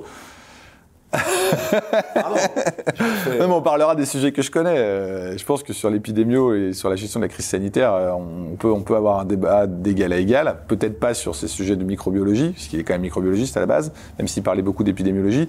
Euh, maintenant, c'est vrai qu'il y a un vrai sujet d'inquiétude. C'est les gens qui sont persuadés que cette crise a été préméditée, que euh, c'est pas un phénomène scientifique euh, ou un phénomène euh, biologique qui s'est passé ou sanitaire et que ça fait partie d'un projet beaucoup plus global. Et ça, c'est une pensée qui est extrêmement présente dans la population. Je ne sais pas si on mesure à quel point. Vous pouvez pas savoir le nombre de fois où je me promène dans la rue. Ah J'aimerais savoir. Il y a quelqu'un qui est assis à une terrasse. Bon, vous êtes reconnu. Monsieur Blachier. Franchement, euh, ça a évolué peut-être parce qu'au début, je pense que vous n'aviez pas forcément très bonne presse. Hein. Peut-être, non mais peut-être. Mais les gens viennent me voir parce qu'ils m'ont vu à la télé, euh, bien ou pas bien. Vous savez, les vous gens. De ce débat, euh, vous vous souvenez de ce débat qu'on avait fait avec Louis Fouché? Ouais, ouais, ouais. Qui, qui, lui aussi était parti complètement en, torche avec avec quelques intuitions et puis après, il est, lui, il est complètement parti dans une théorie trop globale. C'est-à-dire qu'au bout d'un moment, il y a une crise sanitaire. Vous pouvez pas tout raccrocher à cette crise sanitaire. Moi, je connais des gens maintenant le moindre sujet de discussion dont on va discuter, au bout de cinq minutes, ça en vient euh, au grand complot, à cette pandémie qui était préméditée, à euh, l'épuration de la population. lui, euh, il est suspendu, alors on se parle, donc il ne peut plus exercer son métier, contrairement à vous. Donc il avait peut-être des raisons aussi à un moment. euh, Enfin là, en l'occurrence, Non mais attendez, euh, vous avez vu les, les- les choses qui, à un moment, vous, vous avez quand même un certain droit de réserve, particulièrement quand vous êtes en temps de crise. C'est-à-dire que soit vous dites des choses qui sont avérées, euh, soit vous, si des sujets où vous avez aucune preuve, vous n'avez rien, vous restez quand même un tout petit peu en retrait. Parfois, des prises de position peuvent être quand même dangereuses. Moi, je, suis, totalement contre la censure, mais à un moment, on peut pas laisser n'importe qui dire n'importe quoi, surtout quand ça met en jeu la sécurité des gens. Donc où est le curseur, c'est difficile. Mais voilà, moi je me souviens des échanges avec Louis Fouché, je me souviens des échanges que j'ai eus avec Louis Fouché. Il était quand même à la limite de ce de, de ce qu'on devait dire à ce moment-là. D'ailleurs, qui était assez cordiaux et respectueux, comme quoi. Mais c'était quelqu'un, c'est quelqu'un de très gentil, c'est quelqu'un de, de- de très sympa. Mais je pense qu'au bout d'un moment, euh, il s'est construit un délire. Euh, il s'est vraiment construit un délire. Euh, il a vu, euh, il a vu des choses qui étaient, qui n'étaient pas vraies. C'est-à-dire que quelques, petits éléments, il en faisait une espèce de théorie globale. Là, je suis sûr Et que si vous écoutez, beaucoup parce de qu'on l'a reçu euh, sur cette banquette il y a juste quelques semaines, euh, s'il vous écoute, il, il- il va sans doute sursauter. Et si vous proposez à nouveau lui aussi euh, d'échanger avec Ah, vous. je vais pas euh, échanger avec tous les non. de, non mais, non, mais je pense que le professeur Harou, c'est pas forcément assuré qu'il accepte. Mais est-ce que, là encore, la- on va dire le, le plus gros de la vague, j'ai envie de dire de la grosse vague, il est quand même derrière nous Ou vous iriez jusqu'à dire qu'on n'a toujours pas. La vague du Covid? Ouais. Non, mais oui, oui. ah, je, je- je peux vous dire, j'ai une certitude assez élevée en termes de pourcentage euh, de vous Attention, on dire va que vous traiter de rassuriste. Non, mais oui, bah non, bah, j'ai toujours été rassuriste et, et je l'assume. euh, au moins très longtemps. Et non, non, la- la- la- le phénomène Covid-19 tel qu'on l'a connu, il est derrière nous. Et ce qui se passe aujourd'hui, c'est quelque chose à laquelle on ne devrait même pas prêter attention. Euh, on devrait, d'ailleurs, on y porte assez peu attention. Et, et c'est très bien, il n'y a pas de mesures qui sont remises. alors, et- pardon, là, je vais me faire l'avocat du diable. euh, Martin Blachier, euh, je veux dire, docteur, le nombre de fois où on nous a dit, euh, allez, ça va être, et puis euh, finalement, deux mois après, on se retapait un confinement, on se retapait un truc.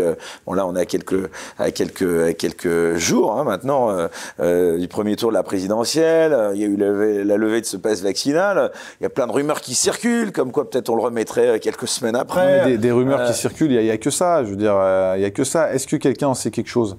Euh, Non, mais ce que je veux dire, on a dans le, dans le passé euh, des preuves que ce qu'on nous disait euh, à, à J euh, moins deux mois bah, se révélait complètement faux à J plus deux mois, quoi.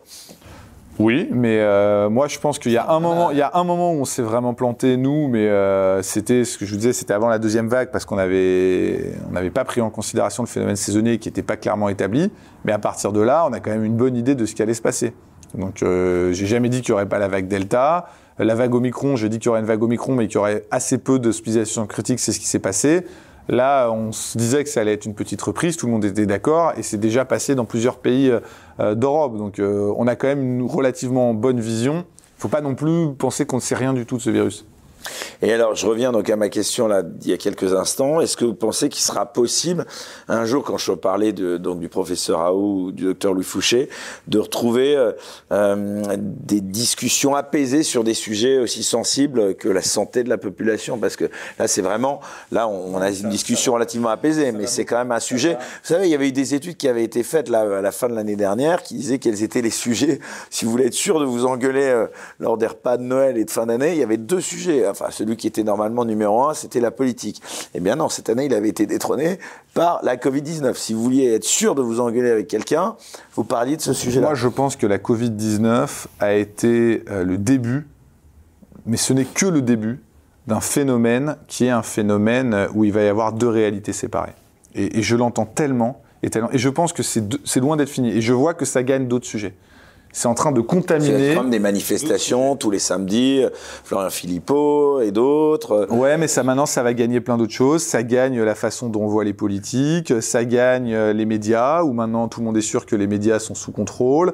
Euh, ça gagne même les, les, les sujets géopolitiques que je connais pas du tout, mais je vois que voilà. Et maintenant, c'est c'est-à-dire que tout Ah, est remis en c'est- question. c'est devenu C'est c'est le début d'une vague Remise en euh, cause qui de est toute la euh, plus du tout la même manière qu'on a de voir la société. C'est-à-dire qu'on a pu euh, un espèce de débat qui bouge un petit peu, mais avec euh, un certain nombre de sujets sur lesquels les gens sont d'accord. Maintenant, vous avez des gens à qui vous parlez, ils vous parlent d'un monde, vous dites attendez, euh, c'est pas mon monde, c'est impossible qu'on vive dans la même société. Et les gens vivent dans cette idée-là. C'est-à-dire qu'ils sont persuadés de choses. vous, de complotistes. Non, mais c'est, Conspirationniste, j'ai pas envie de qualifier la façon dont ils voient la réalité. C'est je marrant dis, parce que vous avez parlé de conspirationnisme. C'est pas complotiste. Bah, je trouve ça mieux conspirationniste parce qu'on a l'impression, conspirationniste, ça laisse l'idée que des gens, en fait, c'est des gens qui sont persuadés qu'il y a, euh, il y a un esprit humain derrière ça. C'est-à-dire qu'ils sont persuadés que c'est l'homme qui, dans un plan, a prédit les choses qui allaient se passer. Mais honnêtement, Martin Et qu'on ne subit pas la vous pensez situation. n'a ja- qu'il n'y a jamais eu de complot dans la dans l'histoire de l'humanité? Je pense qu'il n'y a pas eu de complot sur la Covid, qui est le sujet que je connais. Voilà. Euh, Attendez, alors ça, on va s'arrêter deux secondes. Vous êtes certain? Non, mais c'est intéressant parce que justement, euh, vous avez, j'ai envie de dire, les, les coronesses de le dire. Vous pensez qu'il n'y a jamais eu de choses qui ont été euh, orientées, euh, je n'emploie pas le terme complot, vous voyez, mais tout a été transparent, fait de manière euh, sans arrière-pensée de jamais- les laboratoires, tout ça. Je n'ai jamais trouvé en deux ans une information valide qui Les est- lobbies, qui tout ça, c'est cachée. du- Non, mais- c'est de la mais les lobbies, non, mais- les lobbies, non mais c'est ce que je vous disais tout à l'heure. Je veux dire, allô, les lobbies, ça existe quoi. Ben, donc, euh, C'est- C'est-à-dire les gens se réveillent à la Covid 19 et disent ah là là, il y a des lobbies et puis les gens ils ont des intérêts Bah, moi, je vous personnels réponds, essayent euh, de, allô, de faire justement, passer. ça intéresse et ça s'appelle euh, potentiellement des, des complots, euh, même si c'est si demain. Non, mais alors dans ce cas-là, on est tout, on est tout, toute la vie est un immense complot. C'est-à-dire que quand vous allez dans votre, je sais pas, dans, vous avez un copain qui va vous, vous Non, exemple, d'acheter un qui truc parce euh, qu'il a des intérêts dedans, c'est un complot. Non, mais par exemple un laboratoire qui dit, euh, bah voilà, là, ce médicament qui est tombé dans, je sais pas comment on appelle ça, dans le droit public et qui coûte euh, 50 centimes et qui serait peut-être aussi efficace que celui qu'on a qui coûte 70 euros, euh, la gélule ou la capsule, ça, c'est quand même, ça, ça peut être une réalité, non? Ou c'est complètement fantasmé, euh, les labos euh, ont Bah, jamais. Ce qui est fantasmé, c'est l'idée de dire qu'il y a des labos parce qu'ils développent un médicament vont essayer de flinguer un médicament. Par générique contre, qui coûte rien. Non mais moi je, je parle voilà, pas forcément de- Ça, ça, je pense que c'est du complot. Ah, c'est du je, bah, je pense que le laboratoire il fait rien en fait. Le laboratoire il développe son truc. Certes, il va pas aller développer le médicament qui est dans le domaine public, mais ça c'est enfin c'est la base. C'est évident qu'un laboratoire privé ne va pas aller développer une molécule sur lesquelles il va pas pouvoir faire de bénéfices. Mais les gens qui critiquent ça, ça veut dire qu'ils ont rien compris à la façon dont fonctionne le, le développement pharmaceutique. Aucune boîte privée ne développe quelque chose sur lequel elle ne pourra pas gagner d'argent. Ça ne veut pas dire qu'elle va aller tirer à Eh, balles réelles voilà. sur le projet qui... Non, ben ça, je, crois- je crois que ça n'arrive pas, ça. Voilà, Je, je connais assez bien ce milieu. Par contre, c'est sûr qu'ils vont pas l'encourager. Ils vont pas financer, euh, voilà, ils vont, euh, ils vont pas le Non, faire. mais est-ce Et que c'est normal. Et alors, je vais plus loin, puisque vous parliez, on parlait tout à l'heure de recherche. Est-ce qu'à un moment donné, la recherche effrénée, la quête de- du profit effréné, fait qu'on va peut-être aller dans une direction, on va même pas regarder le peut-être médicament générique qui, euh, qui coûte rien du tout, qu'on pourrait peut-être manipuler pour en faire un médicament efficace, parce que ça rapporte pas d'argent. Alors attendez, que- c'est le boulot de qui de développer euh, la- la- le médicament de repositionnement? C'est qui qui devrait faire ça pouvoir public La recherche publique Elle l'a fait Pasteur, c'est ça Bah, Pasteur, Reacting, euh, tous les groupes de recherche français, est-ce qu'ils l'ont fait? Ils ont pas été bons. hein. Bah, ils ont été très mauvais. Voilà. Donc, est-ce qu'il vaut mieux tirer sur l'industrie dont c'est pas le rôle de pas l'avoir fait, ou est-ce qu'il vaut mieux tirer sur les pouvoirs publics qu'on paye et qui eux l'ont pas fait alors que c'est leur mission? Bonne réponse de Martin Blachier. non, non, mais c'est intéressant. euh, Pasteur, l'Institut Pasteur, vous direz quoi aujourd'hui? Non, mais c'est pas son rôle à Pasteur. Pasteur, son rôle, c'était pas de développer nécessairement des médicaments. Mais il y a eu un, un vaccin, groupe- par exemple. Il y a eu Non, un mais juste, non, on était quand même à la pointe à un moment donné. euh, on est, honnêtement, on a complètement loupé le coche. Non mais Pasteur a pas la taille pour développer un. Encore C'est une, une fois, question ça, taille, forcément. Mais non, mais bien sûr, c'est une question. Vous savez, développer un médicament, c'est extrêmement difficile. Un, vous devez réussir à trouver la molécule, et ensuite vous devez réussir à la développer dans un temps, mais qui est un temps minime. C'est-à-dire qu'en gros, vous devez avoir des centres de recherche clinique dans le monde entier et tous les lancer en même temps. Il y a qui qui est capable de faire ça? Il y a que les énormes multinationales. Pasteur, hein, Pasteur, il a pas, il fait pas le poids. Donc Bah, Sanofi euh, aurait dû non, le faire. pardon, non, non, vous dites, mais euh, enfin, ils sont pas partis sur le bon contredire, moi, candidat. j'ai pas v- votre science, mais quand on voit les labos associés aux méga gros labos euh, Moderna, euh, BioNTech, c'était des, petites boîtes à la Bah, base. euh, bah, bon. BioNTech, ils sont associés à Pfizer, donc ils ne pouvaient pas le faire tout seuls. Donc Et ils alors, ont dû s'associer à Pfizer. Et Moderna, ils, ils ont réussi effectivement grâce à beaucoup, beaucoup, beaucoup d'argent du gouvernement américain. Et donc ils ont réussi à le faire, effectivement, en passant par des énormes euh, prestataires pour, euh, pour la recherche clinique. Mais une petite Pasteur euh, n'a pas les moyens de faire ça il n'a pas été autant soutenu par le gouvernement français que ne l'a été Moderna par le gouvernement américain. Sanofi aurait pu le faire. D'ailleurs, ils avaient un candidat vaccin. Bon, bah, tous les candidats vaccins ne peuvent pas gagner. Donc ils ont ils ont pas réussi, ils ont pris du retard. Bon bah dommage. Ils ont On rappelle que c'est un candidat vaccin. Là, l'impression, c'est génial parce que ça veut dire quoi un candidat vaccin? Il y, a, il y a une élection euh, Un candidat vaccin, c'est-à-dire que c'est-à-dire que c'est un vaccin, comme je vous disais tout à l'heure, euh, qui fonctionne dans le tube, ou- qui développe euh, la réaction d'une Donc immunité. ça, c'est le candidat vaccin. C'est le candidat vaccin. Après, vous faites les énormes études cliniques et vous avez un vaccin. Comme la chloroquine Donc, il y était avait un la candidat candidate chloroquine, médicament. d'accord. Et après, bah, ça n'a pas transformé en, co- en chloroquine euh, médicament parce que euh, ça n'a pas montré son efficacité. Enfin, j'espère que celui qui a, qui a dépouillé les bulletins de vote, euh, c'était pas de Lancet, non? Parce que honnêtement, non, entre nous, là, je me fais un peu. Non, mais ça, c'est un autre j'en sujet. rigole, C'est mais ça est-ce que, prêterait plutôt euh, à- est-ce que le, à pleurer Est-ce que les grandes revues scientifiques laissent passer des merdes? Euh, bah, La réponse est oui. Voilà, laissent passer des mais on le sait depuis toujours. Non, mais alors après, vous comprenez que c'est pas évident que derrière, on ait une confiance aveugle et absolue quand, euh, voilà, quand on voit des, des, des revues. Ouais, mais je vais vous dire un truc. Aujourd'hui, pour comprendre le monde, faut être intelligent. Donc c'est pas facile. Voilà. Donc après, on a, on a deux choix dans la vie. Soit on travaille et on essaie de comprendre, soit on devient complotiste et conspirationniste et on veut une réalité trop simple. Et ben voilà. Soit vous bossez et vous dites bon bah j'ai pas assez travaillé, il y a des choses que je comprends pas. Soit vous allez à la théorie ultra simpliste et vous commencez à dire n'importe quoi. Commencez à dire la théorie simpliste c'est toujours pareil, c'est il y a des gens qui se retrouvent dans un club secret et qui ont décidé de tout faire comme ça et c'est à cause de ça. Bon bah voilà, moi je trouve que c'est toujours trop simple et je préfère essayer de comprendre. Vous avez jamais eu l'impression, justement, il y en a beaucoup qui l'ont dit, qu'on était au bord de la guerre civile sur la gestion de cette crise sanitaire.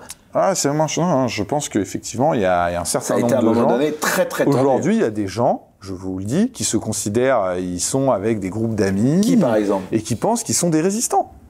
Ils pensent qu'ils sont des résistants Et dans un monde totalitaire. Je sais euh pas, n'importe- des, gens que, que je Les vois. qui manifestations de. Florian Philippot tous les samedis. Non, mais même euh, pas ça, c'est des choses beaucoup plus underground. C'est des gens qui sont entre groupes d'amis, ils sont tous persuadés que euh, tout ça, ça a été euh, prémédité.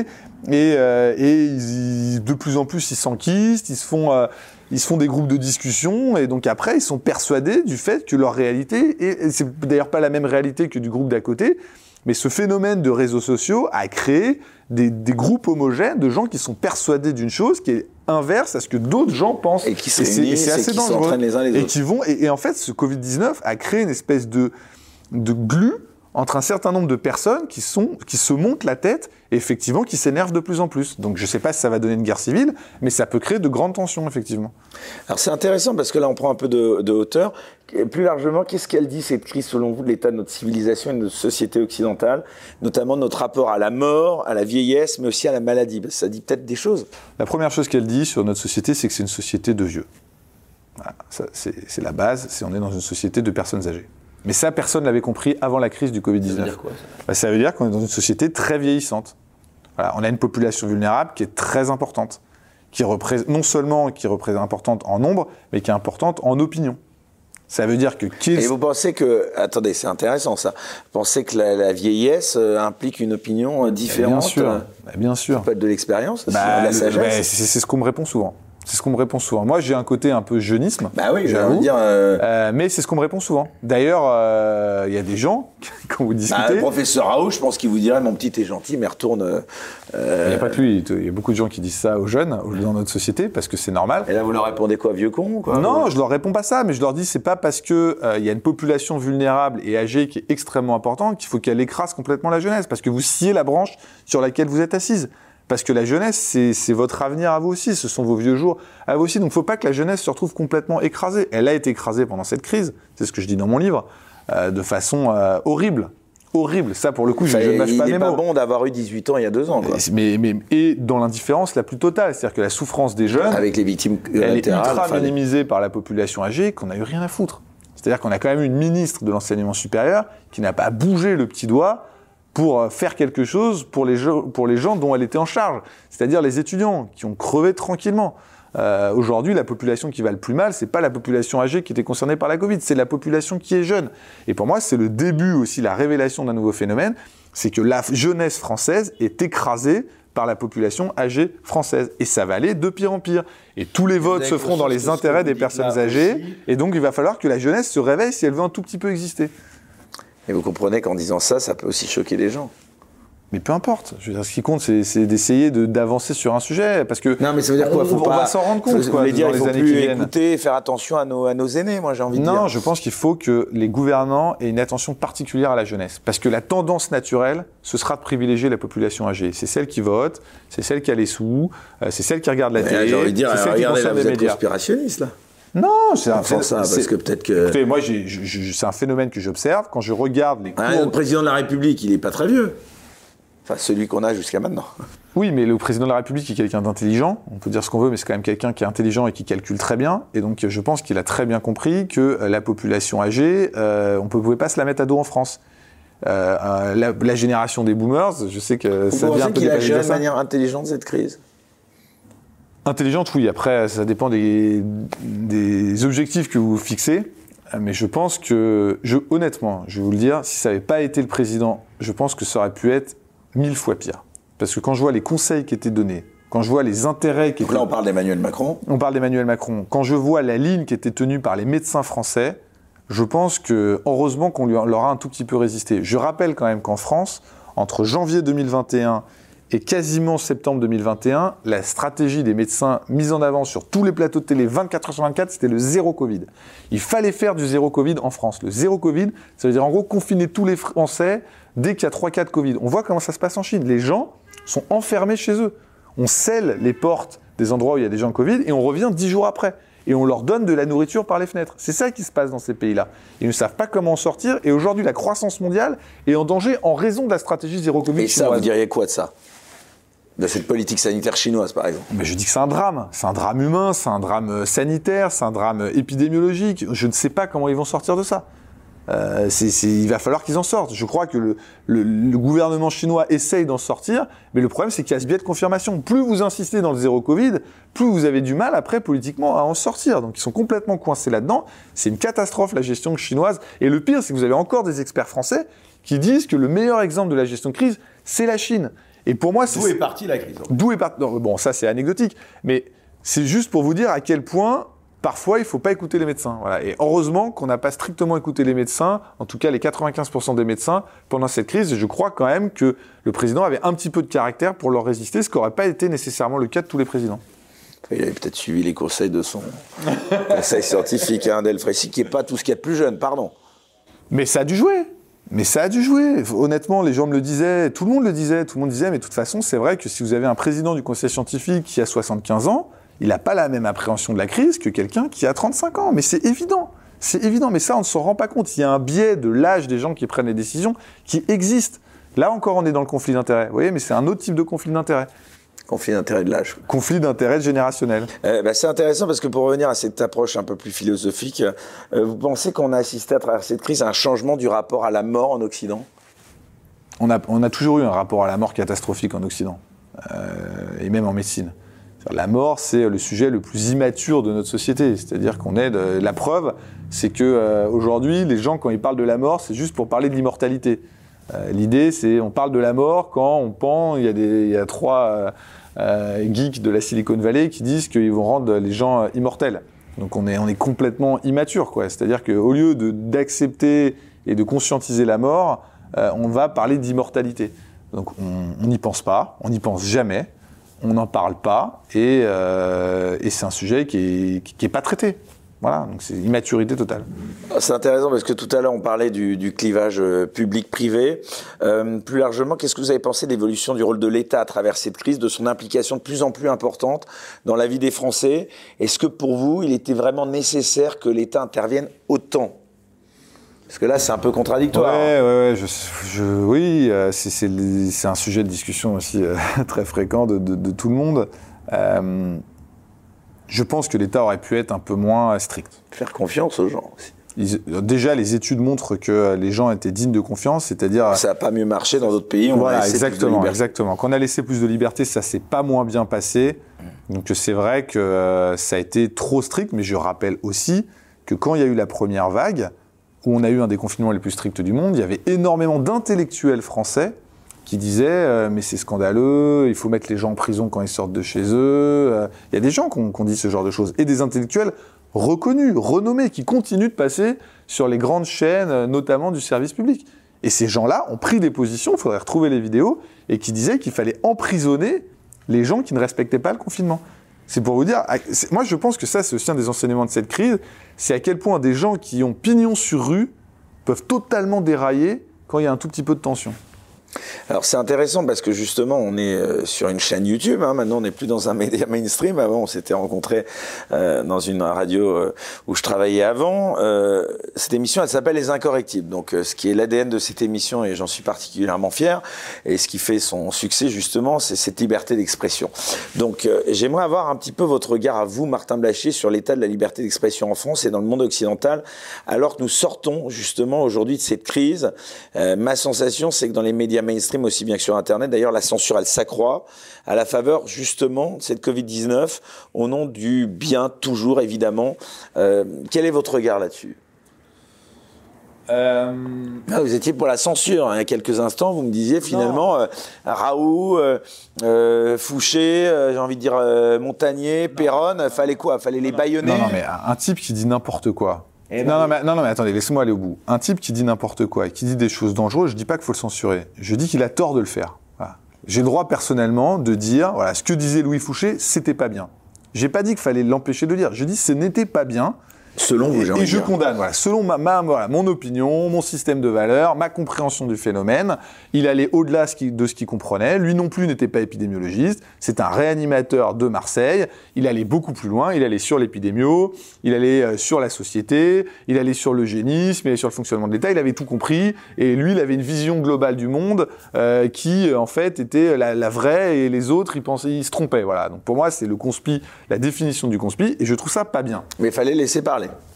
Moi, je ne suis pas pour empêcher les gens de parler. Voilà, je, je, je, suis contre ça. Je pense que tout le monde doit avoir le droit de parler. Par contre, quand un type dit un truc que je trouve pas bien, j'ai le droit de lui dire là, tu dis n'importe quoi et c'est dangereux ce que tu es en train de dire. Et je suis aussi en droit de lui dire ça. Donc ça, c'est ça, c'est la première chose. Et deuxièmement, je... vous savez qu'il y a des gens comme Idriss Aberkan qui disaient l'exact opposé de ce que vous dites, qu'on débunké, euh, enfin qu'on qu fait des vidéos qui ont elles-mêmes été censurées, qui étaient censées débunker les fake news. Oui, mais enfin, Idriss selon lui, euh... Idriss Aberkan, il dit aussi beaucoup de conneries. Parfois, je regarde, moi, j'ai eu un débat avec lui, 90% des choses qu'il me disait, je savais que c'était faux. Donc certes, il a, il, a, il a, le droit de dire des trucs faux, mais j'ai aussi le droit de dire que ce qu'il dit, c'est faux. Donc euh, moi, j'ai jamais dit bah, qu'il fallait vous faire comprenez que nous, on soit. a du mal quand on n'y connaît rien, quand on voit Blachier à Berkane, excusez-moi. Mais je vous dis, euh, je vous dis, aussi, aujourd'hui, c'est compliqué. avec une conviction qui était euh, pas loin d'être la même que la vôtre. D'ailleurs, je, je vous mets pas en opposition, mais je veux dire par là, quand on est, alors journaliste encore plus, parce que les journalistes de plateau, on avait l'impression parfois que c'était devenu des médecins aussi. Hein. Eh ben c'est pareil. Les journalistes, par exemple, euh, moi, je, je, je, les ai beaucoup fréquentés pendant cette période-là. Il y en a qui vous ont, alors, euh, allez, les bons points et les mauvais points. Il y en a. Euh, quelques-uns qui vous ont. Euh... Moi, j'adore les journalistes. Je pas, euh, j'aime ah. bien. Je trouve que peut-être euh, les projecteurs aussi. J'aime bien les projecteurs aussi, mais j'aime bien, bien, bien, les journalistes. Il y a une un seul endroit où j'ai eu l'impression qu'on n'avait pas le droit de tenir un autre discours que le discours. Je vais le dire, c'était BFM. Voilà, je, je l'ai dit. On allait là-bas, on avait, on, on, le sent, on le sent. On nous dit rien. On nous dit rien. Il fallait dire que c'était grave. Il fallait dire que c'était grave, que les mesures n'étaient pas assez fortes et qu'il fallait faire extrêmement. C'est-à-dire, on vous le disait, on vous le faisait. Non, on vous dit rien. Personne ne dit rien à personne. Ça, c'est une idée qu'il faut s'enlever de la tête. Vous n'avez pas des coups de téléphone ou des coups de pression. Ça, ça n'existe pas. Par contre, vous le sentez vous le sentez, le journaliste vous, vous, vous cornérise et vous pouvez pas en sortir, euh, il vous il vous donne plus la parole quand euh, vous voilà vous le sentez et puis parfois vous êtes même plus invité du tout. Donc euh, ça, ça c'est vrai. Et d'ailleurs ils l'ont admis dans des vrai, colloques. C'est vrai qu'à un moment donné vous n'étiez plus invité. Ah non, j'ai pu être invité. Ils l'ont fait, ils l'ont fait sortir d'ailleurs. Ils l'ont fait sortir. C'est sorti dans Marianne. Il y a eu écrit, Blaché, personne à notre grattage chez BFM. Parce que parce que il, il, était trop rassuriste et qu'il disait pas que c'était catastrophique, qu'il fallait absolument confiner tout le monde, euh, qu'il fallait euh, vacciner tous les enfants en urgence, voilà. Ouais, c'est ça le déclencheur. Hein. Vous, ce qui vous a fait euh, un moment péter un câble, mais dans le bon sens du terme, ça a été les enfants, c'est ça? Moi, moi, je pense que les enfants. La vaccination des bah. Je vous ai dit, la jeunesse a été maltraitée, les enfants ont été maltraités à l'école. Je trouve que leur a fait porter le masque pendant deux ans, c'était juste délirant. Alors, moi, j'ai entendu dire, alors pareil, je veux pas me faire le, le, le vecteur de rumeurs, mais qu'il paraîtrait que vous avez changé d'avis au contact de, de gens dans votre entourage, dans votre nouvel entourage. Vous voyez Non, mais je, je, je laisse votre vie privée là où elle doit être. Mais est-ce que par hasard, il n'y aurait pas des gens dans votre entourage très proche qui, en plus, seraient pas forcément des gens euh, qui auraient votre compétence scientifique, qui vous auraient peut-être fait voir les choses d'une manière différente. Est-ce que c'est fake ou pas, ça, comme info? Je, je sais pas, c'est toujours difficile de, de- de faire la part des choses sur les influences que vous avez reçues. Vous êtes toujours influencé par la personne avec laquelle vous vivez. Bon, voilà, vous avez compris, voilà, euh, ouais, j'ai très bien compris. Et euh, Vous l'avez entendu cette. euh, non, mais enfin, oui, ça, ça se dit beaucoup. c'est vrai ou c'est pas vrai? C'est rigolo, donc on le dit. Non mais att- attendez, moi je trouve et c'est rigolo. Non non, attendez, là qu'on s'arrête deux secondes. Je trouve pas ça rigolo dans, dans- forcément dans le bon sens ou dans le mauvais terme, euh, sens du terme. Euh, finalement, ça veut dire que voilà, euh, le soir euh, avec votre compagne, vous parlez. euh, finalement, tout le temps. Elle vous fait. Tout le euh, temps. D'ailleurs, c'est- devenu quasiment bon, on peut le dire qui est votre. Enfin, Ouais, c'est Marie-Estelle. euh, C'est vrai. Qu'est-ce que non mais disons son nom, ce qu'elle fait. Marie-Estelle Dupont, qui est psychologue et qui, elle, a toujours Bon, bah, excusez-moi, elle est pas épi- voilà, donc elle est pas Non, mais épidémiologiste. elle, elle a jamais parlé d'épidémio, elle. Bon, alors comment se fait-il Et donc ce serait donc c'est alors elle vous a fait peut-être voir les choses d'une manière. Il y, a, il y a deux éléments euh, sur la jeunesse et sur les ça, enfants. que- Il y a toujours mon associé Henri Leleu a toujours eu les yeux rivés sur les courbes de dépression de la jeunesse. Et dès euh, l'été 2020, il m'envoyait des messages en disant regarde ces courbes, c'est affolant, on n'a jamais eu ces taux de dépression chez les jeunes, euh, on est en train de faire n'importe quoi, euh, ça laissera des traces. Ça, c'était un premier point. Et le deuxième point, c'est que Marie-Estelle, qui consultait toute la journée, passait ses soirées également à me dire, je vois des jeunes dans mon cabinet, ça va pas du tout, ils sont complètement perdus. Soit c'était les jeunes eux-mêmes, soit c'était des plus parents. de victimes, on le saura peut-être un jour, vous qui faites des maths euh, en statistique, est-ce qu'il n'y aura pas eu plus de victimes collatérales de la Covid Euh, que non, mais de- ça, c'est une étude qu'il faudra mener. Euh, De toute façon, c'est évident. Il y a eu des, des- des premiers éléments, et nous, on le fera si jamais c'est pas fait Et donc par, votre par les campagne vous pouvoirs publics. vous Et elle me, soit c'était des parents qui disaient, mes enfants, ça va pas, quoi. Ils étaient bien, et ils sont complètement partis en torche, ils ont plus de repères, euh, ils sont ça veut perdus. dire quoi euh, Ça veut dire qu'ils sont déprimés, ça veut dire qu'ils ont des idées noires, ça veut dire qu'ils se mettent euh, à avoir des addictions, enfin tous les, toutes les, les maladies mentales qu'on peut avoir à cet âge-là. Et, et la jeunesse n'allait pas bien du tout. Elle me l'a beaucoup dit, et, et forcément ça, ça a joué sur l'importance que le sujet avait pour moi. Mais il avait déjà une très forte importance, pour être honnête, parce que mon associé était très, sen- était très sensible à ça. Euh, maintenant, sur les autres sujets, euh, à part ce sujet-là où elle est très compétente, c'est évidemment pas elle euh, qui va me, me convaincre sur des sujets d'épidémio ou de thérapie ou de vaccin. Euh, vous parliez de la potentielle censure dont vous aviez été victime, mais alors vous pour d'autres raisons, mais donc, donc vous confirmez donc que vous l'aviez donc euh, ressenti de manière euh, Non, alors, je reviens là-dessus, je reviens là-dessus, Ouais. parce que déjà personne ne vous appelle ou ne vous dit quoi que ce soit. Vous n'avez pas de consigne. Je n'ai jamais eu la moindre consigne de toute part que ce Bah non, soit. on vous invite plus. Donc, Ah, euh, plutôt, mais- mais- mais on vous dit ça, pas c'est- tais-toi, mais on t'invite C'est plus. l'hypocrisie un peu française, vous savez, c'est comme les salons, hein. on vous dit rien, mais par contre vous savez que vous avez des plus quand vous n'êtes plus invité. Donc c'est ce, ce genre de choses, ça c'est très français. Il y a d'autres cultures où les gens sont beaucoup plus directs et ils vous disent les choses, mais la France ça, ça fonctionne pas comme ça. La France on ne vous dit rien, ah oui oui très bien, et puis après vous, vous n'êtes plus plus invité. Mais c'est pas arrivé dans beaucoup de dans beaucoup de médias. Et euh, j'en ai parlé d'ailleurs en off avec des journalistes qui interviennent à BFM. Et eux disent eux-mêmes, ils disent mais BFM, il y a une espèce d'autocensure. Et en fait, c'est ça l'intelligence de la chaîne. C'est-à-dire que ce ne sont pas des messages directs, mais en fait, les gens vont essayer de déterminer eux-mêmes la Bah, ils ligne pensent qu'ils à leur doivent. place, peut-être. ils pensent- Voilà, exactement. Et donc, et donc moi c'est- j'en sais quelque ça que ça chose puisque j'en viens de ces médias mainstream. Euh, voilà, on pense à sauver euh, sa place, quoi. Bah ouais, mais il faut manger. Donc euh, les journalistes sont comme, sont comme ça aussi. Ou se barrer et tenter l'aventure tout seul. Ou alors être totalement indépendant, comme je le suis, mais euh, vous n'êtes jamais complètement indépendant. Et donc, il faut savoir exactement euh, quelle, est, quelle est votre limite. Je pense que sur ces limites-là, j'étais beaucoup plus loin que beaucoup de monde. Mais vous avez quand même, euh, d'une certaine manière, alors vous me disiez tout à l'heure, Louis Fouché, les autres, bon, fallait quand même les séparer, mais jusqu'où, euh, d'après vous Parce que vous la dénoncez quand même, cette censure, ou pas, par exemple, celle du professeur Perron, qui a été relevée de ses fonctions.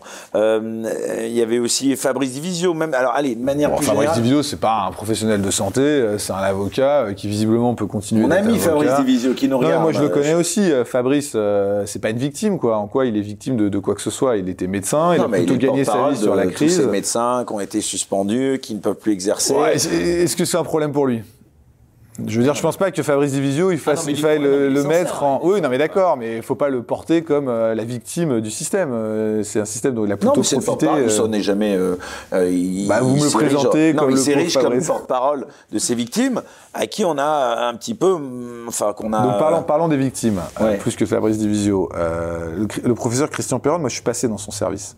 Je passé dans son service quand j'étais externe, parce que j'étais à un Paris-Ouest. grand professeur, le professeur Perrin. qui était considéré comme une sommité, une sommité. Euh, à l'époque, il avait un service. Vous trouvez que c'est bien la manière dont on le traite, Il avait un service immense d'infectiologie euh, à Garches. Euh, où il avait fait beaucoup de VIH, où il avait un service d'anorexique, euh, qui travaillait en lien avec le, le- le service du professeur Hanan, qui est un autre immense euh, réanimateur. Donc c'était vraiment quelqu'un d'installé, qui avait travaillé sur la maladie de Lyme, enfin extrêmement. Et après, moi j'en sais rien, j'ai pas suivi Christian Perron. J'ai vu qu'il avait été éjecté de la PHP.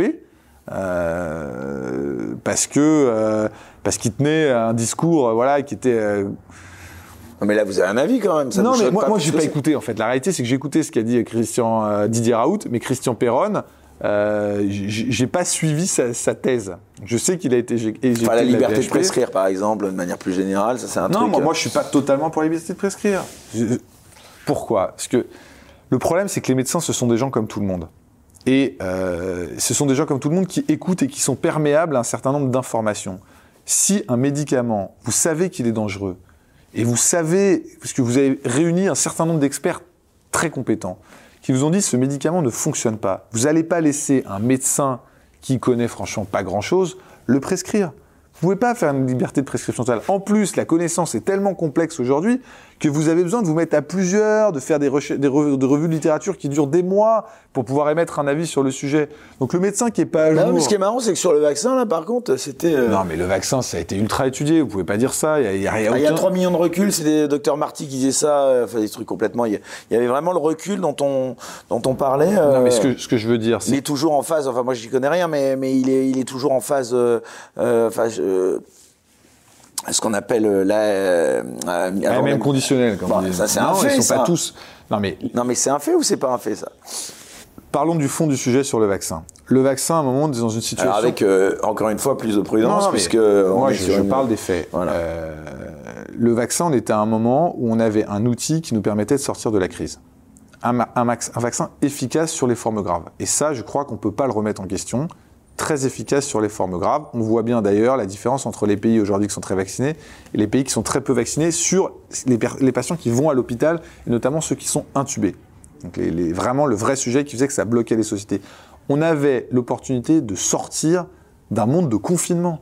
D'un monde de confinement. Qui est, pour moi, le confinement, c'était mon pire ennemi.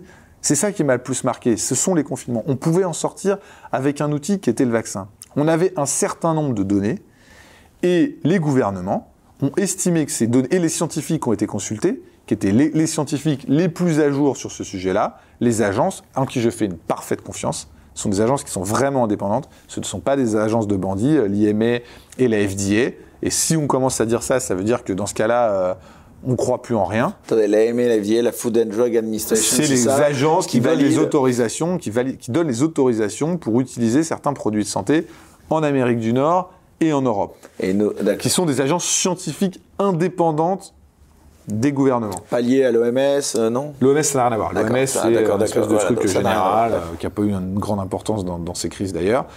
Elles ont dit, ce vaccin remplit les conditions pour être utilisé. Donc vous êtes un gouvernement, on vous dit que ce, va- ce vaccin euh, peut être utilisé pour sortir de la crise, vous l'utilisez largement. Euh, point barre. Euh, maintenant qu'il y ait quelques effets indésirables sur le vaccin, personne n'a dit que c'était pas le cas. Euh, que euh, le vaccin n'est pas parfait, personne n'a dit que c'était pas le cas. On a jugé à un moment qu'il fallait utiliser ce vaccin parce qu'il remplissait les conditions pour nous faire sortir de la crise et qu'il valait mieux sortir qu'y rester. Et que même si on n'avait pas autant de données qu'on avait sur d'autres vaccins auparavant, on pouvait quand même l'utiliser. On peut le critiquer, ce choix.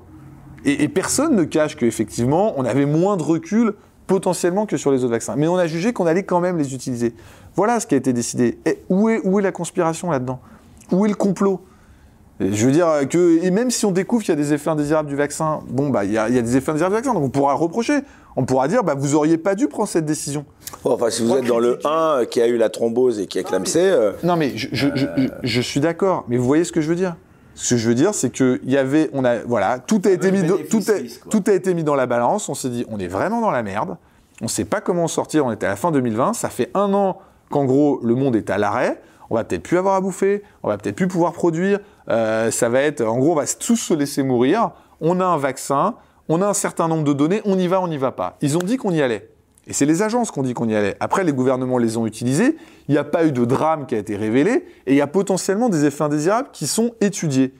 Ça ne veut pas dire qu'on va pas se rendre compte que potentiellement il a modifié les règles de femmes. Ça ne veut pas dire qu'il fait pas certaines paralysies faciales. Encore une fois, c'est encore à l'étude.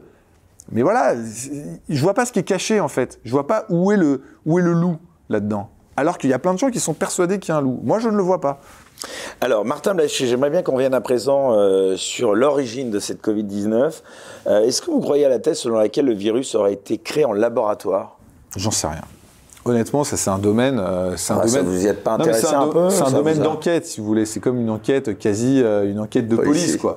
Donc moi, ce que je vois, c'est que les, les, choses assez factuelles, que on étudie le génome et on voit que c'est probablement pas un virus de manipulation génétique. Ça, c'est une première chose.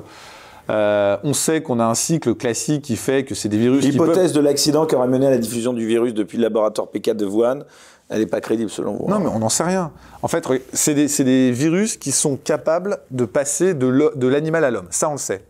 Donc après, où est-ce que c'est passé de l'animal à l'homme? Est-ce que ça a été dans un laboratoire? Ou est-ce que ça a été dans un élevage de là, Parce qu'au début, ceux qui disaient ça, pardon, ils étaient traités de complotistes ou de conspirationnistes. Hein ce que vous venez de dire là. Non, aujourd'hui, c'est quelque chose, c'est une théorie qui est. ah bah aujourd'hui. Voilà, mais je peux vous garantir à l'époque, ceux qui commençaient à dire euh, des choses comme ça, ils étaient tout de suite mis à la Soyons très honnêtes. Ceux qui ont commencé par dire ça, ils n'ont pas dit cette théorie. Ils n'ont pas dit les choses comme je disais. Ils ont dit c'est une attaque bactériologique de la Chine. C'est ça que les gens disaient. Ça, c'est un peu conspirationniste. Donc, ok, on peut le dire, tout est possible, mais il faut quand même avoir des sacrées preuves pour commencer à balancer un truc comme ça. D'autant qu'aujourd'hui, ceux qui sont le plus dans la merde avec la Covid, ce sont les Chinois. Donc moi, je veux bien que les gens balancent des trucs comme ça, mais dans ce cas-là, il faut des sacrées preuves. Après, dire que potentiellement la transmission animal-homme, elle s'est faite dans un laboratoire on est d'accord ou elle s'est faite dans un marché, c'est pas la même chose. C'est pas la même chose. Tout est parti de là-bas. Et alors là, si je vous suis, s'il y a eu quand même un, problème dans un laboratoire qui est venu de là-bas, moi j'ai envie de dire aussi, il euh, faut pas tout mettre sur le dos de la Chine. Mais enfin, la Chine aurait pu participer euh, un petit peu à, je veux dire, ça nous a coûté de l'argent à tous. Vous vous doutez bien que c'est des choses qui sont étudiées vous, doutez bien que les, vous doutez bien que les Américains, les Européens, vont pas avoir subi deux ans de pandémie et ne pas chercher à savoir d'où ça vient. Bah oui, mais si, euh, si encore faut-il pouvoir la mener cette enquête. Bah, Mais moi, j'en sais rien, ça. Je ne suis pas dans les petits papiers des discussions qui sont entre euh, les différents gouvernements. Donc la place, le rôle des conflits d'intérêts et la corruption dans cette crise, il n'y en a pas. Ça, c'est sûr. C'est euh, pour. La corruption, non. Je ne crois pas. Les conflits d'intérêts, il y en a toujours. Ce qui compte, c'est d'avoir conscience qu'ils existent. Et si les gens ont pris conscience qu'il y avait des conflits d'intérêts dans dans la société française et dans le monde, bah, très bien, ils sont sortis de leur grande naïveté qui était que chacun faisait tout dans l'intérêt du collectif. Voilà, bah non, euh, l'homme n'est pas comme ça. La nature humaine pense aussi à son intérêt. Et c'est vrai pour tous les domaines. Maintenant, il y a des règles. Et la plupart des gens respectent les règles et les lois, en tout cas. Non, en tout cas, ce qu'il faut vous reconnaître, c'est une, certaine quand même forme de, courage, parce que c'est vrai que tout ce que vous avez dit, vous, avez subi à un moment donné des, pressions, des menaces. Euh? Bon, les menaces, je les ai euh, subies et bien subies des supporters de Raoult. Euh, autour de 2021. Là, vous, non, avez vous, avez aggravé votre cas. Aujourd'hui, pas du tout. Non, non, aujourd'hui, ça s'est totalement détendu parce que les gens, la Covid, c'est un petit peu plus lointain, sauf les gens qui sont en train de s'enquister dans leur théorie alternative. Là. Si c'était à refaire aujourd'hui avec le recul, vous le referiez, cette exposition médiatique? Ah oui. Ouais. Ouais, ouais, c'était une expérience incroyable. Euh, on a beaucoup bossé. Euh, mais euh, non, non parce, qu'on a eu un impact. Vous avez jamais eu l'impression de prendre la grosse tête, de rester. Vous êtes, vous êtes toujours resté lucide. J'ai toujours plutôt eu la grosse tête. J'ai pas eu besoin de la crise Covid.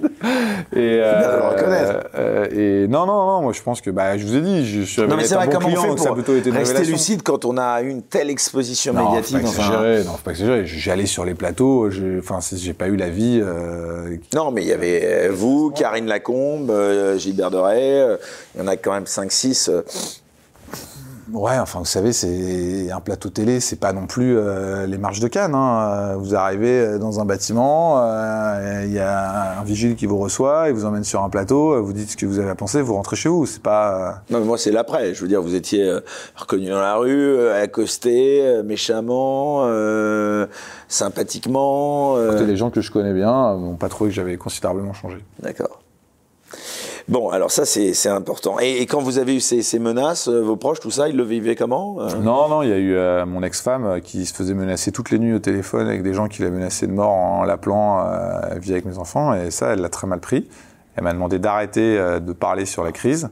C'était tôt, hein, c'était été 2020. Évidemment, je, lui ai dit, bah, change de numéro, mais je vais pas m'arrêter juste parce qu'il y a des gens qui me menacent, mais je suis désolé. Et du coup, elle a changé de numéro de téléphone, ça ne s'est plus reproduit. On a continué de recevoir des lettres de menaces au bureau régulièrement. Portier plainte? Non. Non, parce que euh, j'avais pas que ça à faire. Et vous avez identifié d'où ça pouvait euh, peut-être venir Non, non, ce sont des anonymes qui, euh, qui, qui sont dans leur, dans, leur, dans, dans leur délire aussi. Mais ils arrivaient à trouver votre téléphone, celui de votre femme. Non, c'est facile. hein. Ah ouais. À trouver n'importe qui, c'est hyper facile. J'ai une boîte. euh, Aujourd'hui, vous avez Google. euh, et puis, quand vous, avez une Ouais. entreprise, vous laissez quand même relativement fuiter votre numéro de téléphone pour que les gens puissent vous appeler. Ah bah justement, tiens, du coup, là, vous me tournez la perche. Euh, les petites questions provoquent. Ça vous a ramené des clients? Non, zéro. Vraiment Zéro, évidemment, zéro. Au contraire, ça aurait pu m'en faire perdre. Ça n'a pas été bénéfique d'un point de vue professionnel, Martin Blachier, cette crise et cette Non, non, franchement, non. Ça a été bénéfique d'un point de vue personnel. Par exemple, j'ai écrit ce livre que j'aurais évidemment jamais pu écrire si j'avais pas été médiatisé. Mais d'un point de vue professionnel, euh, non. il y a- Pourquoi voulez-vous que ça me favorise? Non, mais vous avez été euh, parfois euh, plus d'ailleurs considéré à un moment donné comme un showman en passant chez Hanouna que, que, que, que- enfin, comme un, j'ai envie de dire, euh, euh, Je croyais que passer chez Hanouna, c'est ouais, non, mais justement, je, je- c'est quelque chose je- euh, qui vous ramène beaucoup de- d'études scientifiques, euh, pas trop. On se souvient en tout cas euh, ces duos, euh, ces débats avec Fabrice Divisio, justement, je crois que c'était chez Hanouna, non? Non, mais Fabrice, lui, pour le coup, ça lui a rapporté une activité professionnelle euh, quasiment. euh, il s'est quasiment fait que ça au bout d'un moment. Euh, moi, je fais pas le métier de Fabrice Divisio, donc euh, c'est pas du tout. euh, Non, mais je vous retourne. Est-ce que vous n'avez pas eu l'impression aussi, ce que vous disiez des autres euh, tout à l'heure, est-ce que vous n'avez pas l'impression aussi qu'on vous demandait un peu votre avis sur tout et n'importe quoi? Bah non, c'est pas vrai. On me demande de- que l'avis sur les courbes épidémiques de la Covid. Et de sortir de votre champ relativement- de compétences parfois. Non, mais dans le cadre de la Covid, vous me disiez, il y avait plein de différentes quand même variantes. Bah, moi, j'ai jamais parlé de la prise en charge des patients. J'ai jamais parlé de des sujets que je connais pas. Je connais l'organisation. Moi, je fais de la santé publique, donc je connais l'organisation du système de santé. Ça, je connais bien. Je connais l'épidémiologie et je connais un peu le développement des traitements. Moi, j'ai parlé des sujets que je connaissais. Les médecins les plus désastreux au cours de cette crise, donc ça, vous voulez pas me La dire question piège. Ah, Bah ouais, quand même. Didier Raoult, Ah ouais. D'accord. Bon, bah bah, c'est celui qui a fait le plus de mal, en tout cas. Didier, si tu nous regardes. Euh, alors, on va parler un petit peu, si vous voulez bien, euh, Martin Blachier. euh, on va revenir, même si on fait déjà hein, depuis le début de cette émission, sur ces deux années de vie sous Covid. Dans votre livre, vous exposez assez brutalement, il faut le dire, les différentes controverses qui ont eu cours ces deux dernières années sur les politiques sanitaires à mener. Vous parlez de tous les sujets, le masque, la fermeture des écoles, le traçage, et j'en passe. J'incite vraiment donc ceux qui nous écoutent à, lire ce livre, hein, car cela permet vraiment de prendre du recul et de se rappeler également de la folie de ces deux dernières années, de ces débats enflammés. Alors d'abord, est-ce que euh, vous pouvez nous dire pourquoi vous avez appelé euh, ce livre Méga Gâchis, qui est, je le rappelle, donc euh, bah, sorti le 10 mars dernier aux éditions du CERF Bah, le livre, il, est vraiment sorti quasiment tout seul. Quoi. C'était, je l'ai écrit un peu à chaud avec mon associé Henri Leleu.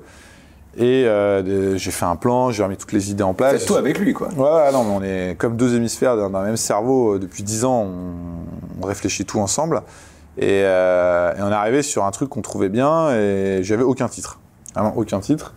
Je suis parti en week-end, euh, bref, je faisais du vélo autour du, du lac d'Annecy et je me suis dit, mais, mais qu'est-ce que ça m'évoque tout ça, quoi? Tout ce que j'écris là, c'est. Et il m'est venu l'idée du grand gâchis. Je me suis dit, c'est le grand gâchis, ce truc, quoi. C'est vraiment. C'est absurde. euh, et en fait, la, bêtise de ce monde, quelque part, a gâché la jeunesse, a gâché plein d'argent, euh, a mis tout le monde à l'arrêt, et, euh, on aurait pu faire tellement mieux. Et donc, je me suis dit, je vais appeler ça le grand gâchis. Le grand gâchis, c'est. Marrant parce que ça me rappelle, pardon, y a-t-il une erreur qu'ils n'ont pas commise du professeur Perrode Euh, oui, oui, je je sais pas ce qu'il dit. Moi, j'ai pas suivi euh, Christian Perron. J'ai assez peu suivi après la chloroquine euh, Didier Raoult. hein. J'avais suffisamment à faire. euh, voilà, je me suis pas benchmarké par rapport à, Christian Perron. Mais en tout cas, voilà, c'est ce qui m'est sorti. Et donc, on pouvait pas prendre le grand gâchis parce que s'il y avait des li- livres d'économie libérale qui, qui s'appelaient le grand gâchis. Donc, on appelait ça méga gâchis. Au début, je trouvais ça un peu pas terrible. Et puis finalement, je me suis dit, c'est bien, ça parle. Les gens vont comprendre. Donc, si on devait en quelques mots faire un bilan de l'épidémie, enfin de la gestion de l'épidémie par le gouvernement actuel, ce serait, ce serait quoi ce bilan selon vous? Bah, je dirais qu'on n'aurait jamais dû confiner autant. On n'aurait pas dû faire des confinements aussi stricts. On n'aurait on jamais dû fermer les écoles. Euh, Ça, c'est les décisions les plus importantes qui ont été prises et, et maladroitement selon vous, c'est ça? Je pense que parce qu'on n'avait pas des outils suffisamment précis, parce que le niveau scientifique n'était pas au rendez-vous, euh, on a, euh, on n'a pas fait les, les, bons choix. Je pense qu'on a fait plein de choses inutiles. Ouais, moi j'ai envie de vous dire, est-ce que la santé, euh, c'est un peu le, le, la mesure de précaution? Est-ce que la santé, elle peut pas justifier? Alors là, vraiment, je me fais vraiment, euh, je partage pas du tout ce point de vue, mais je le dis parce que justement, je vous oppose un peu la, à l'envers ce que vous me disiez tout à l'heure. Est-ce que ça, ça permet pas tout Non, mais on n'a pas réfléchi en termes de santé. On, on a réfléchi en termes d'infectiologue. Oui, mais on n'avait pas beaucoup de connaisses à ce moment-là. On a juste cherché à minimiser au maximum l'impact de la crise Covid sans prendre en compte tous les effets collatéraux de la crise. C'est ça qu'on a fait. Et on l'a fait de moins en moins, parce que de plus en plus, je trouve quand même que le politique a repris sa fonction euh, de vision un petit peu euh, euh, au-dessus de la pure principe d'infectiologie. Mais Donc Martin Blachier, ministre de la Santé, lors de cette crise, il aurait fait quoi? Euh, Martin Blachier, ministre de la Santé, il aurait euh, très probablement euh, encouragé à confiner le minimum possible et à remplacer les confinements par couvre-feu, gros télétravail et annuler les, méga événements. je pense que j'aurais fait une campagne de vaccination assez différente dans le sens où j'aurais rendu obligatoire la vaccination chez les personnes âgées. Euh, euh, et euh, à partir du moment où le vaccin était disponible pour les personnes âgées, un, je l'aurais rendu obligatoire pour les personnes âgées, et deux, j'aurais mis zéro mesure de contrainte chez les jeunes. C'est-à-dire qu'à partir du moment où on avait le vaccin, suffisamment de vaccins pour tout le monde, j'aurais dit maintenant, la règle que je me fixe, c'est zéro contrainte sur la vie des jeunes. C'est-à-dire vous pouvez revivre comme vous voulez, vous êtes libéré, vous avez vécu un an, un enfer alors que vous n'étiez pas concerné. Et puis, et puis voilà, moi la crise se sera arrêtée. Honnêtement, la crise avec moi, ce sera arrêté à l'été 2021. Parce que toutes les personnes âgées auraient été vaccinées. Vous n'auriez pas augmenté les lits de réanimation? C'est pas des lits, c'est le problème du système de santé sur les. En fait, les, les lits de réanimation n'est que euh, le critère en bout bout bout de ligne euh, de de la problématique de l'organisation du système de santé. Euh, c'est lié au fait que on n'avait plus assez d'infirmières dans les hôpitaux publics parce qu'ils étaient épuisés par la crise. Euh, parce que il euh, n'y avait pas assez de personnel de réserve pour des soins euh, critiques comme cela, parce que on a voulu mettre tous les patients en réanimation, alors qu'il y a certains patients on aurait pu mettre de l'oxygène ailleurs. Mais c'était un problème plus global. Le lit de réanimation, c'est une résultante de tout un tas de, systèmes qui fonctionnent d'une façon particulière. Et vous pouvez pouvez pas changer ça en période de crise. Vous pouvez pas réformer le système de santé entre deux vagues Covid. C'est impossible. Donc c'est un peu un mauvais jugement, ça. Alors, Martin Blachier, il y a ce qui est, j'ai envie de dire, étonnant, euh, l'actualité qui nous rattrape, parce que c'est vrai que là, on n'en parlait plus du tout hein, de la Covid-19. On parle que, et ce qui est tout à fait euh, normal, de cette guerre en Ukraine et, de cette euh, situation euh, internationale, géopolitiquement parlant, j'entends bien sûr. Euh, et il y a un sujet qui est revenu depuis quelques jours dans l'actualité, sans doute à l'approche de la présidentielle, mais pas seulement. Et c'est d'ailleurs Fabrice Divisio qui a été euh, l'un des premiers à, le pointer du doigt. J'aimerais vous interroger à présent sur le sujet du moment, donc relatif au rôle des cabinets de conseil dans ouais. cette crise. Il y a un rapport du Sénat qui pointe aujourd'hui des pratiques, des pratiques très douteuses et leur influence sur les décisions prises dans le cadre de la crise. Le cabinet McKinsey est particulièrement euh, mis en accusation, notamment pour l'évasion fiscale qu'il semblerait pratiquer. Alors vous qui avez une société privée, quel regard, Martin Blachier, vous portez euh, sur ce recours à des cabinets de conseil pour définir la politique sanitaire du gouvernement? Alors ça, encore une fois, c'est traité euh, un peu en amateur, cette histoire McKinsey, euh, parce que c'est un sujet que je connais bien. McKinsey, c'est quoi? McKinsey, c'est euh, une entreprise qui recrute, américaine. américaine, qui recrute des têtes très bien faites. Voilà, ça recrute des gens dans des très bonnes écoles qui travaillent comme des, comme dingues. Vous auriez pu être recruté Je suis pas chez tout McKinsey. à fait de profil. McKinsey, c'est des profils plus généralistes. Donc en fait, c'est des gens qui ont fait une école d'ingénieur, une très très bonne école de commerce, qui travaillent 12 heures par ah, jour. C'est votre cas. Oui, oui, oui, mais bon, moi, je suis quand même sur un sujet technique médical. Je suis moins euh, touche à tout. Et euh, ils sont mis dans des endroits quand il y a une mission. Ah, vous voulez dire que ce ne sont pas des spécialistes Ce ne sont pas des spécialistes. Non, non, pas du tout. Ce sont des gens, euh, voilà, c'est des gros bosseurs euh, qui, qui, travaillent sur des, des projets où il faut être assez serré pour, pour remplir une mission. pourquoi il y a eu des gens de McKinsey? Parce que dans les administrations, il n'y a pas de gens compétents ben, euh, voilà, pour faire ce alors. En tout cas, les gens question. qui étaient en charge, Olivier Véran, probablement l'Élysée, euh, ont jugé que les gens qui étaient en charge pouvaient pas faire le job. C'était pas au niveau. Du coup, ils ont appelé McKinsey et ils ont dit écoutez, là, je suis désolé, on doit gérer une campagne de vaccination, on doit gérer ci, ça, ça. Euh, J'ai l'impression que les gens euh, n'y arrivent pas dans mes administrations. Pourtant, elles sont pléthoriques, on le sait, mais ils n'y arrivent pas. Pourquoi ils n'y arrivent pas Un peu pour ce que je vous ai dit tout à l'heure. Vu que c'est des gens qui sont euh, jamais challengés par personne. Au bout d'un moment, ils sont moins bons qu'un McKinsey. Vous êtes challengé tous les jours. euh, sinon, vous êtes viré et remplacé par quelqu'un qui est meilleur. Vous avez un recrutement international. Enfin voilà. Et donc, euh, McKinsey, qui doivent bien regretter d'avoir foutu leur nez là-dedans, parce que je peux vous garantir que c'est pas pas de ça qu'ils vivent, euh, ont. euh, Ah, vous voulez dire que c'est mineur en termes c'est rien, c'est rien. Ils font, je crois, ils font euh, 300 millions de chiffre d'affaires en France. 5%. euh, Ouais, et ils ont fait 15 millions avec la crise Covid. Donc, vous voyez, euh, c'est pas, c'est pas ça qui les a fait, qui les a fait bouffer, comme on dit euh, dans le milieu. Oui, enfin, il n'y a pas que l'argent, parce qu'en termes peut-être de. Enfin, ça, non, pas plus que ça. non, le reste du temps, ils bossent pour des grosses boîtes du CAC 40, euh, Bah oui, mais sont les seuls à ça, avoir ça les permet de se les pas. payer. euh, Enfin, ça, ça ouvre des portes, je pense, non, de travailler pour le gouvernement, non? Je pense que oui, ils ont une partie euh, pouvoir public qui s'occupe de la partie publique euh, qui existe chez McKinsey, mais euh, voilà, je pense que s'ils avaient anticipé ce bad buzz, je, bon, suis pas sûr qu'ils y seraient allés, mais ça c'est le risque quand vous travaillez avec le, public ou quand vous êtes sous le feu des, projecteurs. Et donc on a envoyé ces têtes bien faites, notamment à Santé publique France.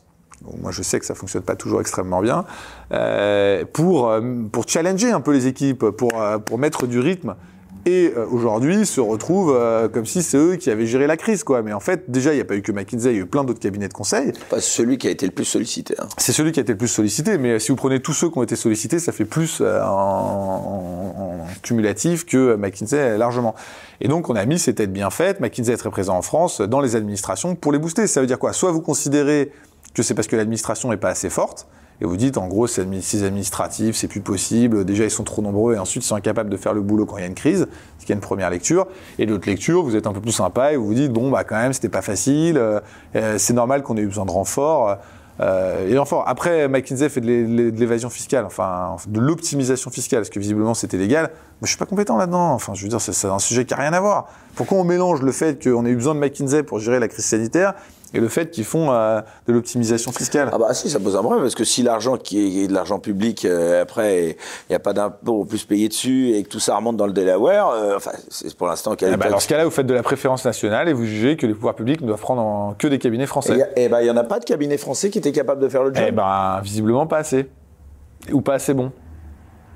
Ou alors, euh, il y a du, ça- ou alors il y a du conflit, ou alors il y a, ou alors il y a du conflit d'intérêts. J'en sais rien, mais moi j'ai pas de preuve de conflit d'intérêts et c'est pas, c'est pas ce que je en tout connais cas, de la ça dit quelque quoi. chose de l'effondrement de l'État, quand même, selon vous, dans ce que vous dites là L'effondrement de l'État, ça dit quelque chose du système public qui fonctionne avec des gens qui sont tranquillos, euh, à l'inverse du privé où il y a des gens qui sont challengés tous les jours. Mais ça, on le sait. Je veux dire, c'est c'est pas nouveau, quoi. Quand vous avez un statut, vous êtes invirable et globalement, de toute façon, quoi que vous fassiez, euh, vous êtes en poste. C'est pas la même chose que dans un domaine où euh, vous Il y a quand même une question euh, qui s'est posée là récemment. On a vu sur les liens entre McKinsey et Laurent Fabius par l'intermédiaire de Victor Fabius, donc le fils du président du Conseil constitutionnel, qui est aussi directeur associé de McKinsey.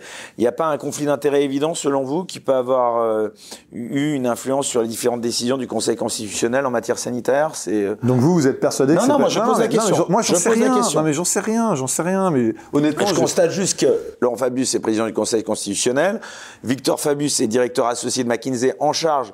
C'est vrai, euh, paraît-il, euh, il n'était pas euh, concerné par euh, ces sujets directement, mais enfin, il est quand même directeur Mais associé moi- de moi, en McKinsey. fait, si vous voulez, si- ça si- vous interpelle si ou pas par exemple, si par exemple mon fils euh, est, très fort et qui va aller bosser pour je sais pas qui, ce serait pas un peu dégoûtant qu'il puisse pas faire ce qu'il veut parce que je suis son père?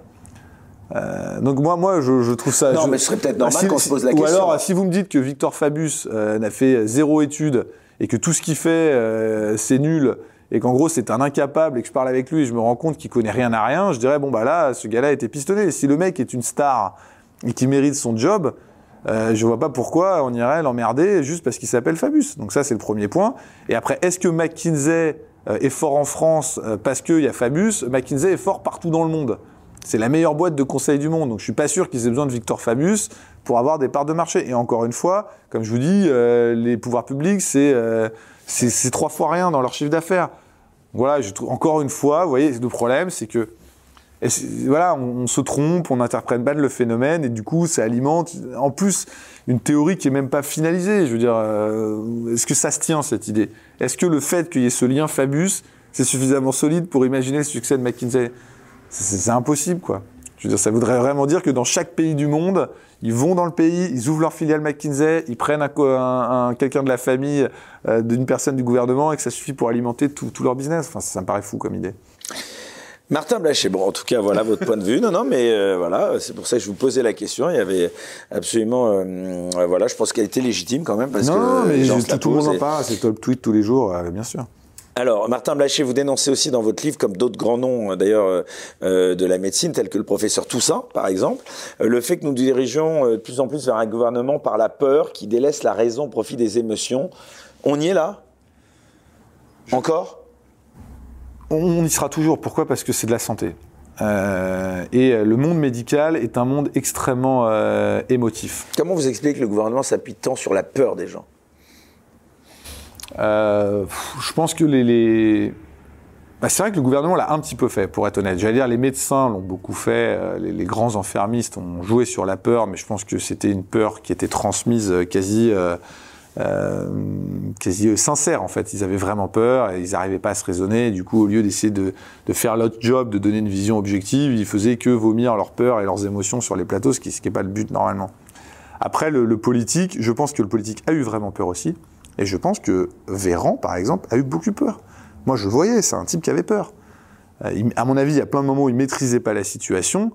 Quand il va à l'Assemblée nationale et qu'il dit si vous n'êtes pas d'accord avec moi, sortez d'ici, il se doute quand même que c'est débile de dire ça. C'est c'est quelqu'un qui a un sens politique. Donc s'il le fait, c'est qu'il Qui est est plus- médecin d'ailleurs. qui est médecin, mais surtout un grand. C'est quelqu'un qui est très politique. Les gens qui le connaissent disent c'est une personnalité qui est très très politique. Il a le sens politique et. euh, Et quel regard vous avez sur lui euh, concrètement là en termes de- Moi, je pense que, un, c'est quand même quelqu'un de relativement solide, euh, parce qu'il a quand même tenu. Et euh, voilà. Après, je pense qu'il. Agnès Buzyn, elle, elle était. euh, Je ne connais pas. Je, je m'intéressais pas aussi d'aussi près aux choses à, à l'époque d'Agnès Buzyn, mais par contre, à Olivier Véran, je, voilà, je l'ai beaucoup analysé. Euh, Je pense qu'il est trop à l'écoute des médecins et qu'il n'est pas assez euh, dans. Elle vous euh, a fait un petit débrief, votre compagne dans l'intérêt collectif. De Véran Non, non, non, elle l'adore pas. Beaucoup, elle l'aime beaucoup moins que, beaucoup moins que, que moi. Mais, euh, mais je pense qu'il il- voilà, il a trop été à l'écoute de tous les gens qui sont venus pleurer dans son bureau. Et c'est pas son job. Voilà, je pense que lui, il doit être dans l'intérêt euh, de tous et pas dans l'intérêt euh, des groupes de soignants qui viennent le voir. Et comme il n'avait pas, à mon avis, suffisamment de stature, il n'était pas suffisamment solide avec ses grandes idées sur le système, il a été trop perméable aux conseils scientifiques, aux réanimateurs, aux corporations de médecins généralistes, aux corporations de biologistes. Et comme il n'était pas assez capé, en fait, il n'était pas assez, il, il- avait les épaules un peu trop petites pour le costume, malgré sa solidité de caractère, je pense. En fait, il n'a pas réussi à s'opposer aux gens qui sont venus lui dire ci ou ça. Et finalement, c'est Macron qui a dû le faire. Euh, Macron, lui, parfois a mis des limites et a dit vous m'emmerdez avec votre zéro Covid, euh, la vaccination, je vais y aller fort parce que je pense qu'il faut le faire, et il a pris position. Véran, euh, c'était un peu plus difficile, quoi. Et je pense qu'il a moins confiance en lui. Je pense qu'il est, il est moins, il est moins brillant, hein, faut être honnête. Je pense qu'il, voilà, il pas extrêmement brillant. Et donc, du coup, malgré sa solidité, il s'est laissé un peu infuser. Et d'ailleurs, il a beaucoup changé. C'est-à-dire qu'il a, il avait du mal à avoir sa ligne, il avait du mal à avoir un discours clair, il était beaucoup moralisateur. Et ça, pour moi, ce sont des symptômes de quelqu'un qui n'était pas assez fort euh, d'un point de vue conception, d'un point de vue intellectuel, pour gérer la crise, malgré une solidité de caractère euh, qui, qui est assez impressionnante. Et d'ailleurs, je pense qu'il reste assez populaire dans la population française. Et c'est là-dessus qu'il fait sa popularité. Les gens se disent Véran, on a beau dire, euh, il a quand même été solide. Certes, il y a des trucs qu'il n'a pas compris. Euh, on a parfois ces trucs de protocole, c'était n'importe quoi, mais il s'est pas effondré. Et on est à quelques jours là, de la présidentielle. Vous pensez que finalement le bilan est plutôt positif? En tout cas, moi, j'ai regardé les programmes de santé, et franchement, celui qui a le meilleur programme, ça reste Macron, quoi. Parce que les autres, c'est catastrophique. C'est-à-dire que c'est vraiment, on ne change rien, euh, on va juste remettre des sous et rester sur ce qu'on a dit. J'ai l'impression que le seul qui s'est posé quelques questions, c'est Macron, même si c'est encore assez brouillon. Donc vous, soutiendriez Macron euh, Enfin, d'ailleurs, vous avez peut-être une préférence. euh, ouais, c'est lui euh, pour affronter les. S'il y en a une nouvelle crise. Moi, j'ai pas, j'ai pas un goût. euh, J'adore pas le monde politique. Euh, je trouve que c'est, c'est pas, voilà, c'est, je préfère le Enfin, monde. dans vos domaines je de préfère le monde d'entreprise. lequel- euh, Voilà, mais dans le monde de la santé, je trouve que ce qu'il dit c'est pas mal. Le, le fait de laisser prescrire les pharmaciens et les infirmières, c'est essentiel. Les médecins vont être Bon, furieux. votez Macron, quoi. Mais il faut le faire. Mais c'est pas la question. C'est, euh, mais je trouve que son programme santé euh, est bon sur le reste des sujets. Moi, je suis un entrepreneur, donc euh, j'aime bien ce qu'il fait. Après, son programme est bon, son sens de l'analyse est bon. Après, la personne. euh, bon, on peut l'aimer ou on peut ne, ne pas l'aimer. Euh, il a plutôt pas mal de points où il peut un peu agacer. Euh, faut être honnête. Euh, voilà, il, il s'aime bien. il est assez directif. c'est quelqu'un, moi je l'ai vécu aussi, enfin, c'est quelqu'un qui prend beaucoup ce que vous avez à lui donner. Et qui Vous l'avez donne- qui rencontré, donne oui. Non, j'ai jamais rencontré, mais je lui ai envoyé des trucs, voilà, ou parfois vous. Et vous êtes sûr qu'il les a lus, ouais, enfin, qui. Ouais, on m'a dit qu'il les avait lus, et puis j'ai eu quelques réponses lapidaires comme quoi c'était bien reçu. Euh, mais, euh, mais voilà, mais bon, je, je pense que, en tout cas sur le système de santé, euh, la direction dans laquelle il va, c'est la direction dans laquelle moi j'irai. Si demain euh, Macron, euh, voilà, Martin Blachier, euh, poste de ministre, non, vous y allez? non, non, jamais. Ministre, ministre, c'est un très très dur métier. c'est contrairement à ce qu'on croit, c'est c'est peut-être un honneur, mais c'est beaucoup d'emmerde, quoi. Euh, et moi, j'ai une boîte qui fonctionne super bien, j'ai une équipe géniale. Le dernier qui a dit ça, c'était Dupont-Moretti, Ouais, puis euh, quelques mois après. il-. Mais euh, non, non, moi j'ai j'ai vraiment envie. Par contre, c'est vrai que s'il y avait un grand chantier de la santé comme il l'a déclaré et euh, que je pouvais euh, exposer ce que nous on préconise, ce genre de choses, je trouverais ça super intéressant. Ce serait au, au, sein pro bono, hein, je veux dire, euh, comme ça, on vient, on monte des slides et on dit voilà ce qu'on trouve intéressant. Attention, vous être comme bien. McKinsey. Bah, j'ai peut-être pro bono, mais vous prendre des, des scuds derrière, si jamais. euh, L'avantage qu'on a fait, c'est que nous, on a, c'est ce que je dis dans le livre, vous savez, au début, c'est drôle d'ailleurs, parce que quand je propose mon modèle au ministère de la Santé, première chose qu'ils me disent, c'est Ah non, attendez, vous voulez être rémunéré, parce que nous, on peut pas vous rémunérer. Première chose qu'ils m'ont dit, non, non, vous inquiétez pas, on veut pas être rémunéré, on fait ça gratuitement. Euh, Malgré ça, on n'a pas, pas pu travailler avec les équipes publiques, parce que, comme je vous ai dit tout à l'heure, ils mettent un mur entre eux et nous, mais on est passé par les médias et finalement, c'est très bien passé. Mais euh, participer de façon pro bono à ces, à ces réflexions, c'est intéressant, parce que quand vous travaillez toute la journée sur le système de santé, au bout d'un moment, euh, vous voyez des choses, quoi. Vous voyez, mais c'est pas possible, quoi. Vous voyez bien quand même euh, ce genre de choses, que les intérêts des uns des autres, euh, c'est pas l'intérêt de tout le monde, quoi. Et ça, c'est des analyses que vous avez envie de, de- de pouvoir partager avec ces gens-là. Revenons un instant sur la peur, euh, puisqu'on se demandait si elle n'avait pas euh, été quand même à l'origine de plein de décisions de la part euh, du gouvernement de manière peut-être un peu excessive. Euh, Est-ce qu'il n'y a pas de véritable raison pour certaines personnes, en particulier les, les personnes âgées, d'avoir peur? De la Covid? Ouais, aujourd'hui encore. Si, si, si, si, c'est une maladie qui reste pour certaines personnes dangereuse. Euh, mais comme la grippe, hein. Même vaccinée encore pour les Mais personnes âgées C'est à l'échelle d'une grippe. Mais chaque année, la grippe tue un certain nombre de personnes très âgées. Euh, donc euh, ça, c'est un des enseignements de la crise. C'est qu'à l'arrivée de l'hiver, quand vous avez soix- plus de 75 ans notamment, il faut que vous fassiez très attention à la grippe, à la Covid-19 et même au pneumocoque. Et, et ces trois vaccins qui existent, et je ne vois pas pourquoi vous ne les feriez pas. C'est gratuit. Euh, vous pouvez aller les faire maintenant bientôt dans les pharmacies. Pourquoi vous en privez? À l'inverse, obliger des jeunes à se vacciner contre la Covid alors que le risque il est quasiment nul, je vois pas l'intérêt. Martin Blachier, on va arriver bientôt au terme de ces deux heures d'émission. Hein. C'est incroyable comme le temps passe vite. Euh, alors, il y a quelque chose euh, qu'il faut vous reconnaître aussi. Euh, alors, je sais pas si c'est dans le bon ou le mauvais sens, mais en tout cas, pour moi, c'est plutôt dans le bon sens. Euh, on a vu euh, vos positions quand même, enfin certaines de vos positions évoluer au cours de cette crise. On est d'accord là-dessus. D'un médecin de plateau de télévision entre guillemets, vous êtes devenu de plus en plus critique hein, et votre voix de plus en plus divergente. Comment vous expliquez quand même que sur bien des points, il y a eu une évolution Est-ce que vous avez changé euh, ou est-ce que c'est euh, la doxa qui s'est de plus en plus détournée de la réalité? Quel a été le déclic en dehors du fait, euh, ironiquement, que je disais votre entourage? Le déclic, c'est le zéro Covid. Honnêtement, quand j'ai commencé à voir des, des scientifiques, genre Dominique Costagliola, qui est quand même une épidémiologiste, que, que- enfin voilà, on- Connu, ouais. je, je, je la- je l'adore pas, je, je- je trouve qu'elle a toujours une réputation au-delà de, de ce qu'elle valait vraiment scientifiquement. Mais quand même, quand je la vois défendre le zéro Covid, je me dis, mais qu'est-ce qui leur passe par la tête à ces gens-là quoi Comment ils peuvent vraiment penser qu'il va y avoir une stratégie qui va consister à, enfermer les gens chez eux pendant plusieurs semaines à chaque fois qu'il y a trois cas Covid qui sortent Et là, je me suis dit, ces gens sont fous. Ces gens sont fous. Ils sont dans une.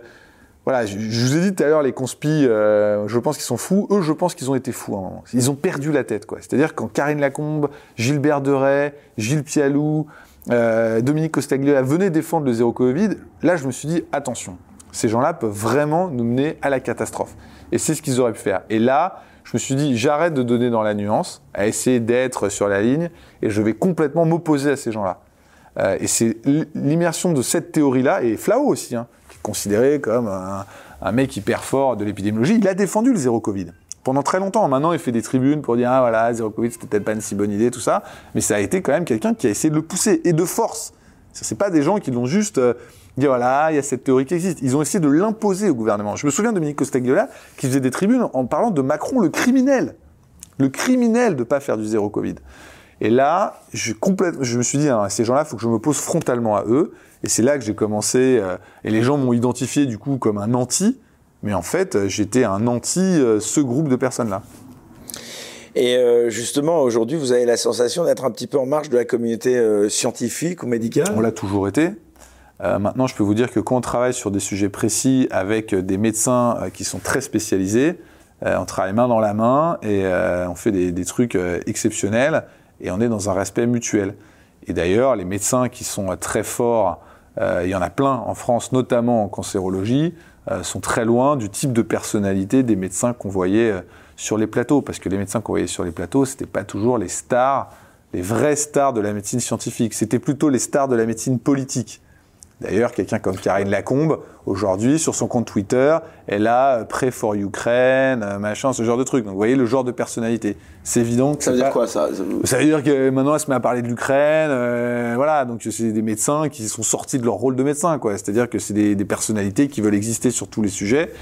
Euh, et c'est pas ce genre de gens avec qui on travaille. Donc euh. c'est vrai que c'est intéressant ce que vous dites là parce que autant vous vous disiez que vous aviez un rôle euh, médecin au sens euh, général, statisticien. Enfin, vous n'étiez pas dans un service. À un moment, on avait envie de se dire mais les urgences c'était BFM quoi. C'était les plateaux d'LCI, c'était les plateaux des chaînes info quoi. Ils étaient où au moment des pics dits épidémiques On les voyait tous sur les plateaux. Mais non, mais pas tous en fait. Vous savez, des médecins, il y en a, il y en a énormément. Moi, je connais par exemple plein de réanimateurs euh, ultra fort, notamment les, les, pères de certains copains. Je les appelais. Euh, ils étaient à des kilomètres de ceux qu'on voyait, des, des, des, trois urgentistes qu'on voyait sur les, sur les plateaux télé. Je veux dire, c'est encore une fois, ces gens-là sont les quelques médecins un peu politiques qui ont des ambitions, eux, d'avoir des fonctions. Je pense que quelqu'un comme Karine Lacombe, euh, elle ne cache pas d'avoir certaines ambitions politiques. Donc elle s'affiche, il faut qu'elle elle remplisse toutes les, cases pour être une personnalité publique.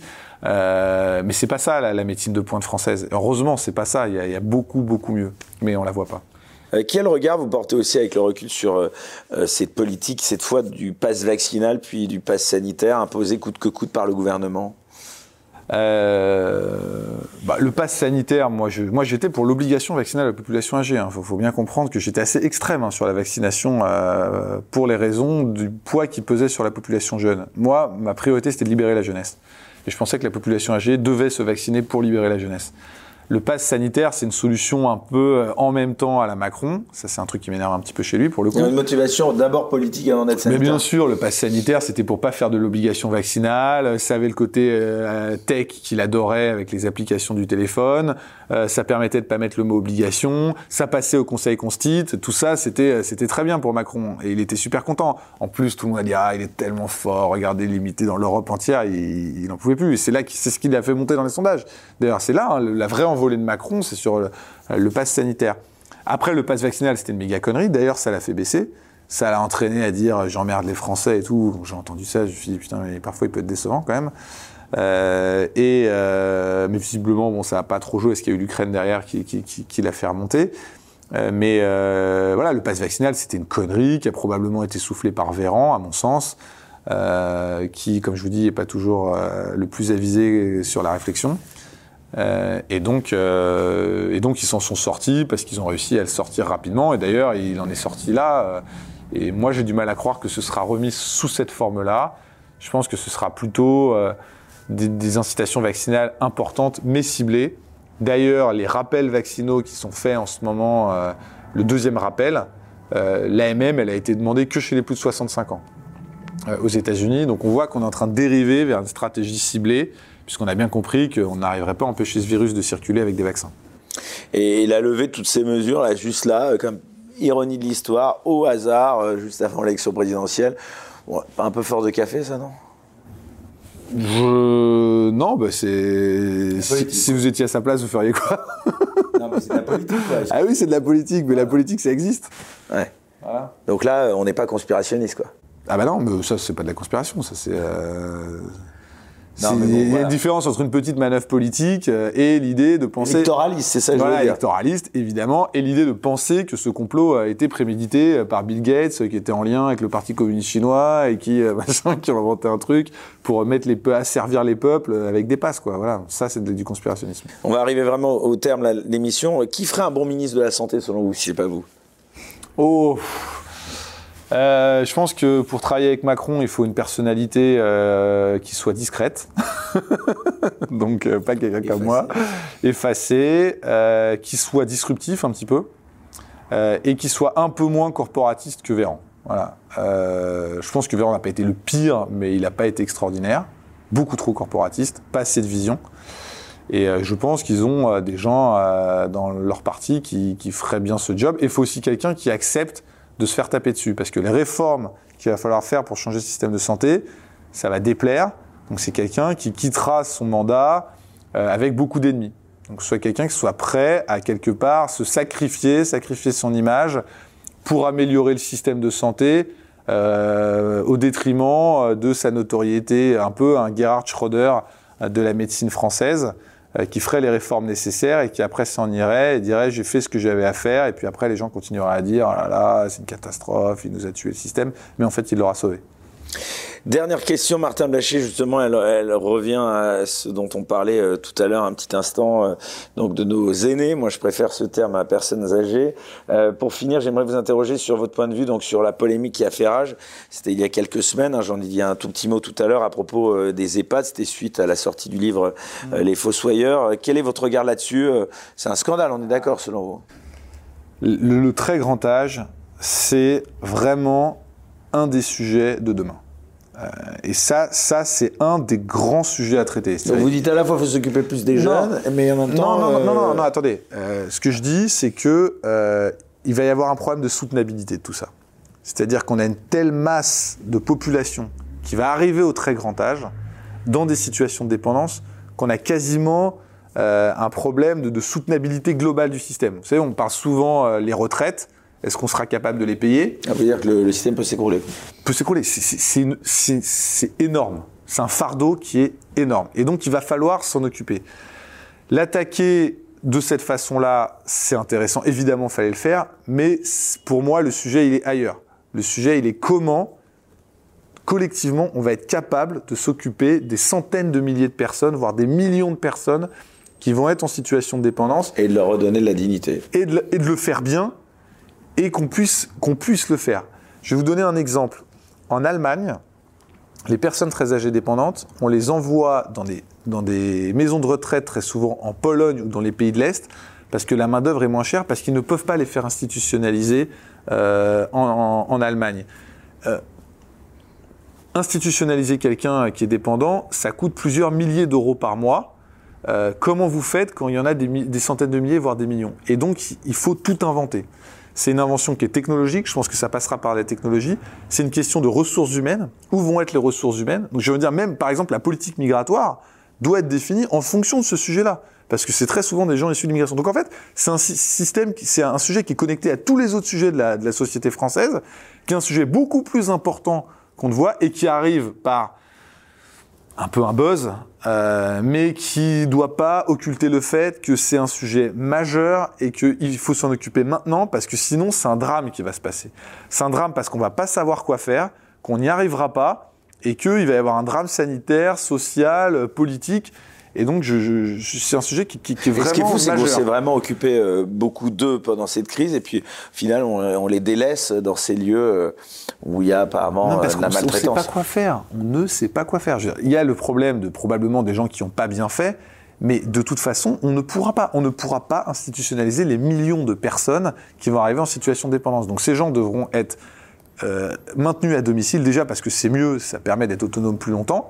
Parfois, c'est plus possible. Et dans ce cas-là, comment on s'organise avec des visites de gens à domicile? Et est-ce qu'on peut pas utiliser certaines technologies? Moi, par exemple, j'ai travaillé avec des entrepreneurs qui travaillent sur des robots euh, qui permettent de détecter les chutes au sol, de détecter la température, de détecter avec des caméras si la personne est bien ou s'il faut prendre des nouvelles, euh, de répondre au téléphone. Voilà, il y a plein plein de choses à inventer parce que ces gens-là, il faudra qu'on arrive à s'en occuper, il faudra que ce soit soutenable. Donc, euh, il faut ouvrir ces chakras penser large et pas uniquement à l'habitude française, dire il y a un scandale, c'est. Oui, dans ce cas-là, il faut corriger, mais euh, c'est que le, la partie émergée de l'iceberg. Eh ben écoutez, ce sera le mot de la fin en tout cas. Il faut ouvrir ses chakras. Hein. Merci beaucoup euh, Martin Blachier euh, de nous avoir accordé ce très long entretien. Hein. On était euh, ravis de l'avoir avec vous. Et puis je le dis hein, toujours, moi je donne la parole à tout le monde ici. Donc il y en a peut-être que ça aura surpris, mais je considère que c'est le rôle, mon devoir aussi. Donc je rappelle donc votre livre, Méga Gâchis, on va le voir s'afficher à l'écran, Histoire secrète de la pandémie, donc paru aux éditions du CERF. Merci beaucoup de nous avoir accordé cet entretien. Quant à nous, on se retrouve très vite. Très bonne fin de soirée, comme je le dis chaque semaine. Eh bien, restez incorrectibles.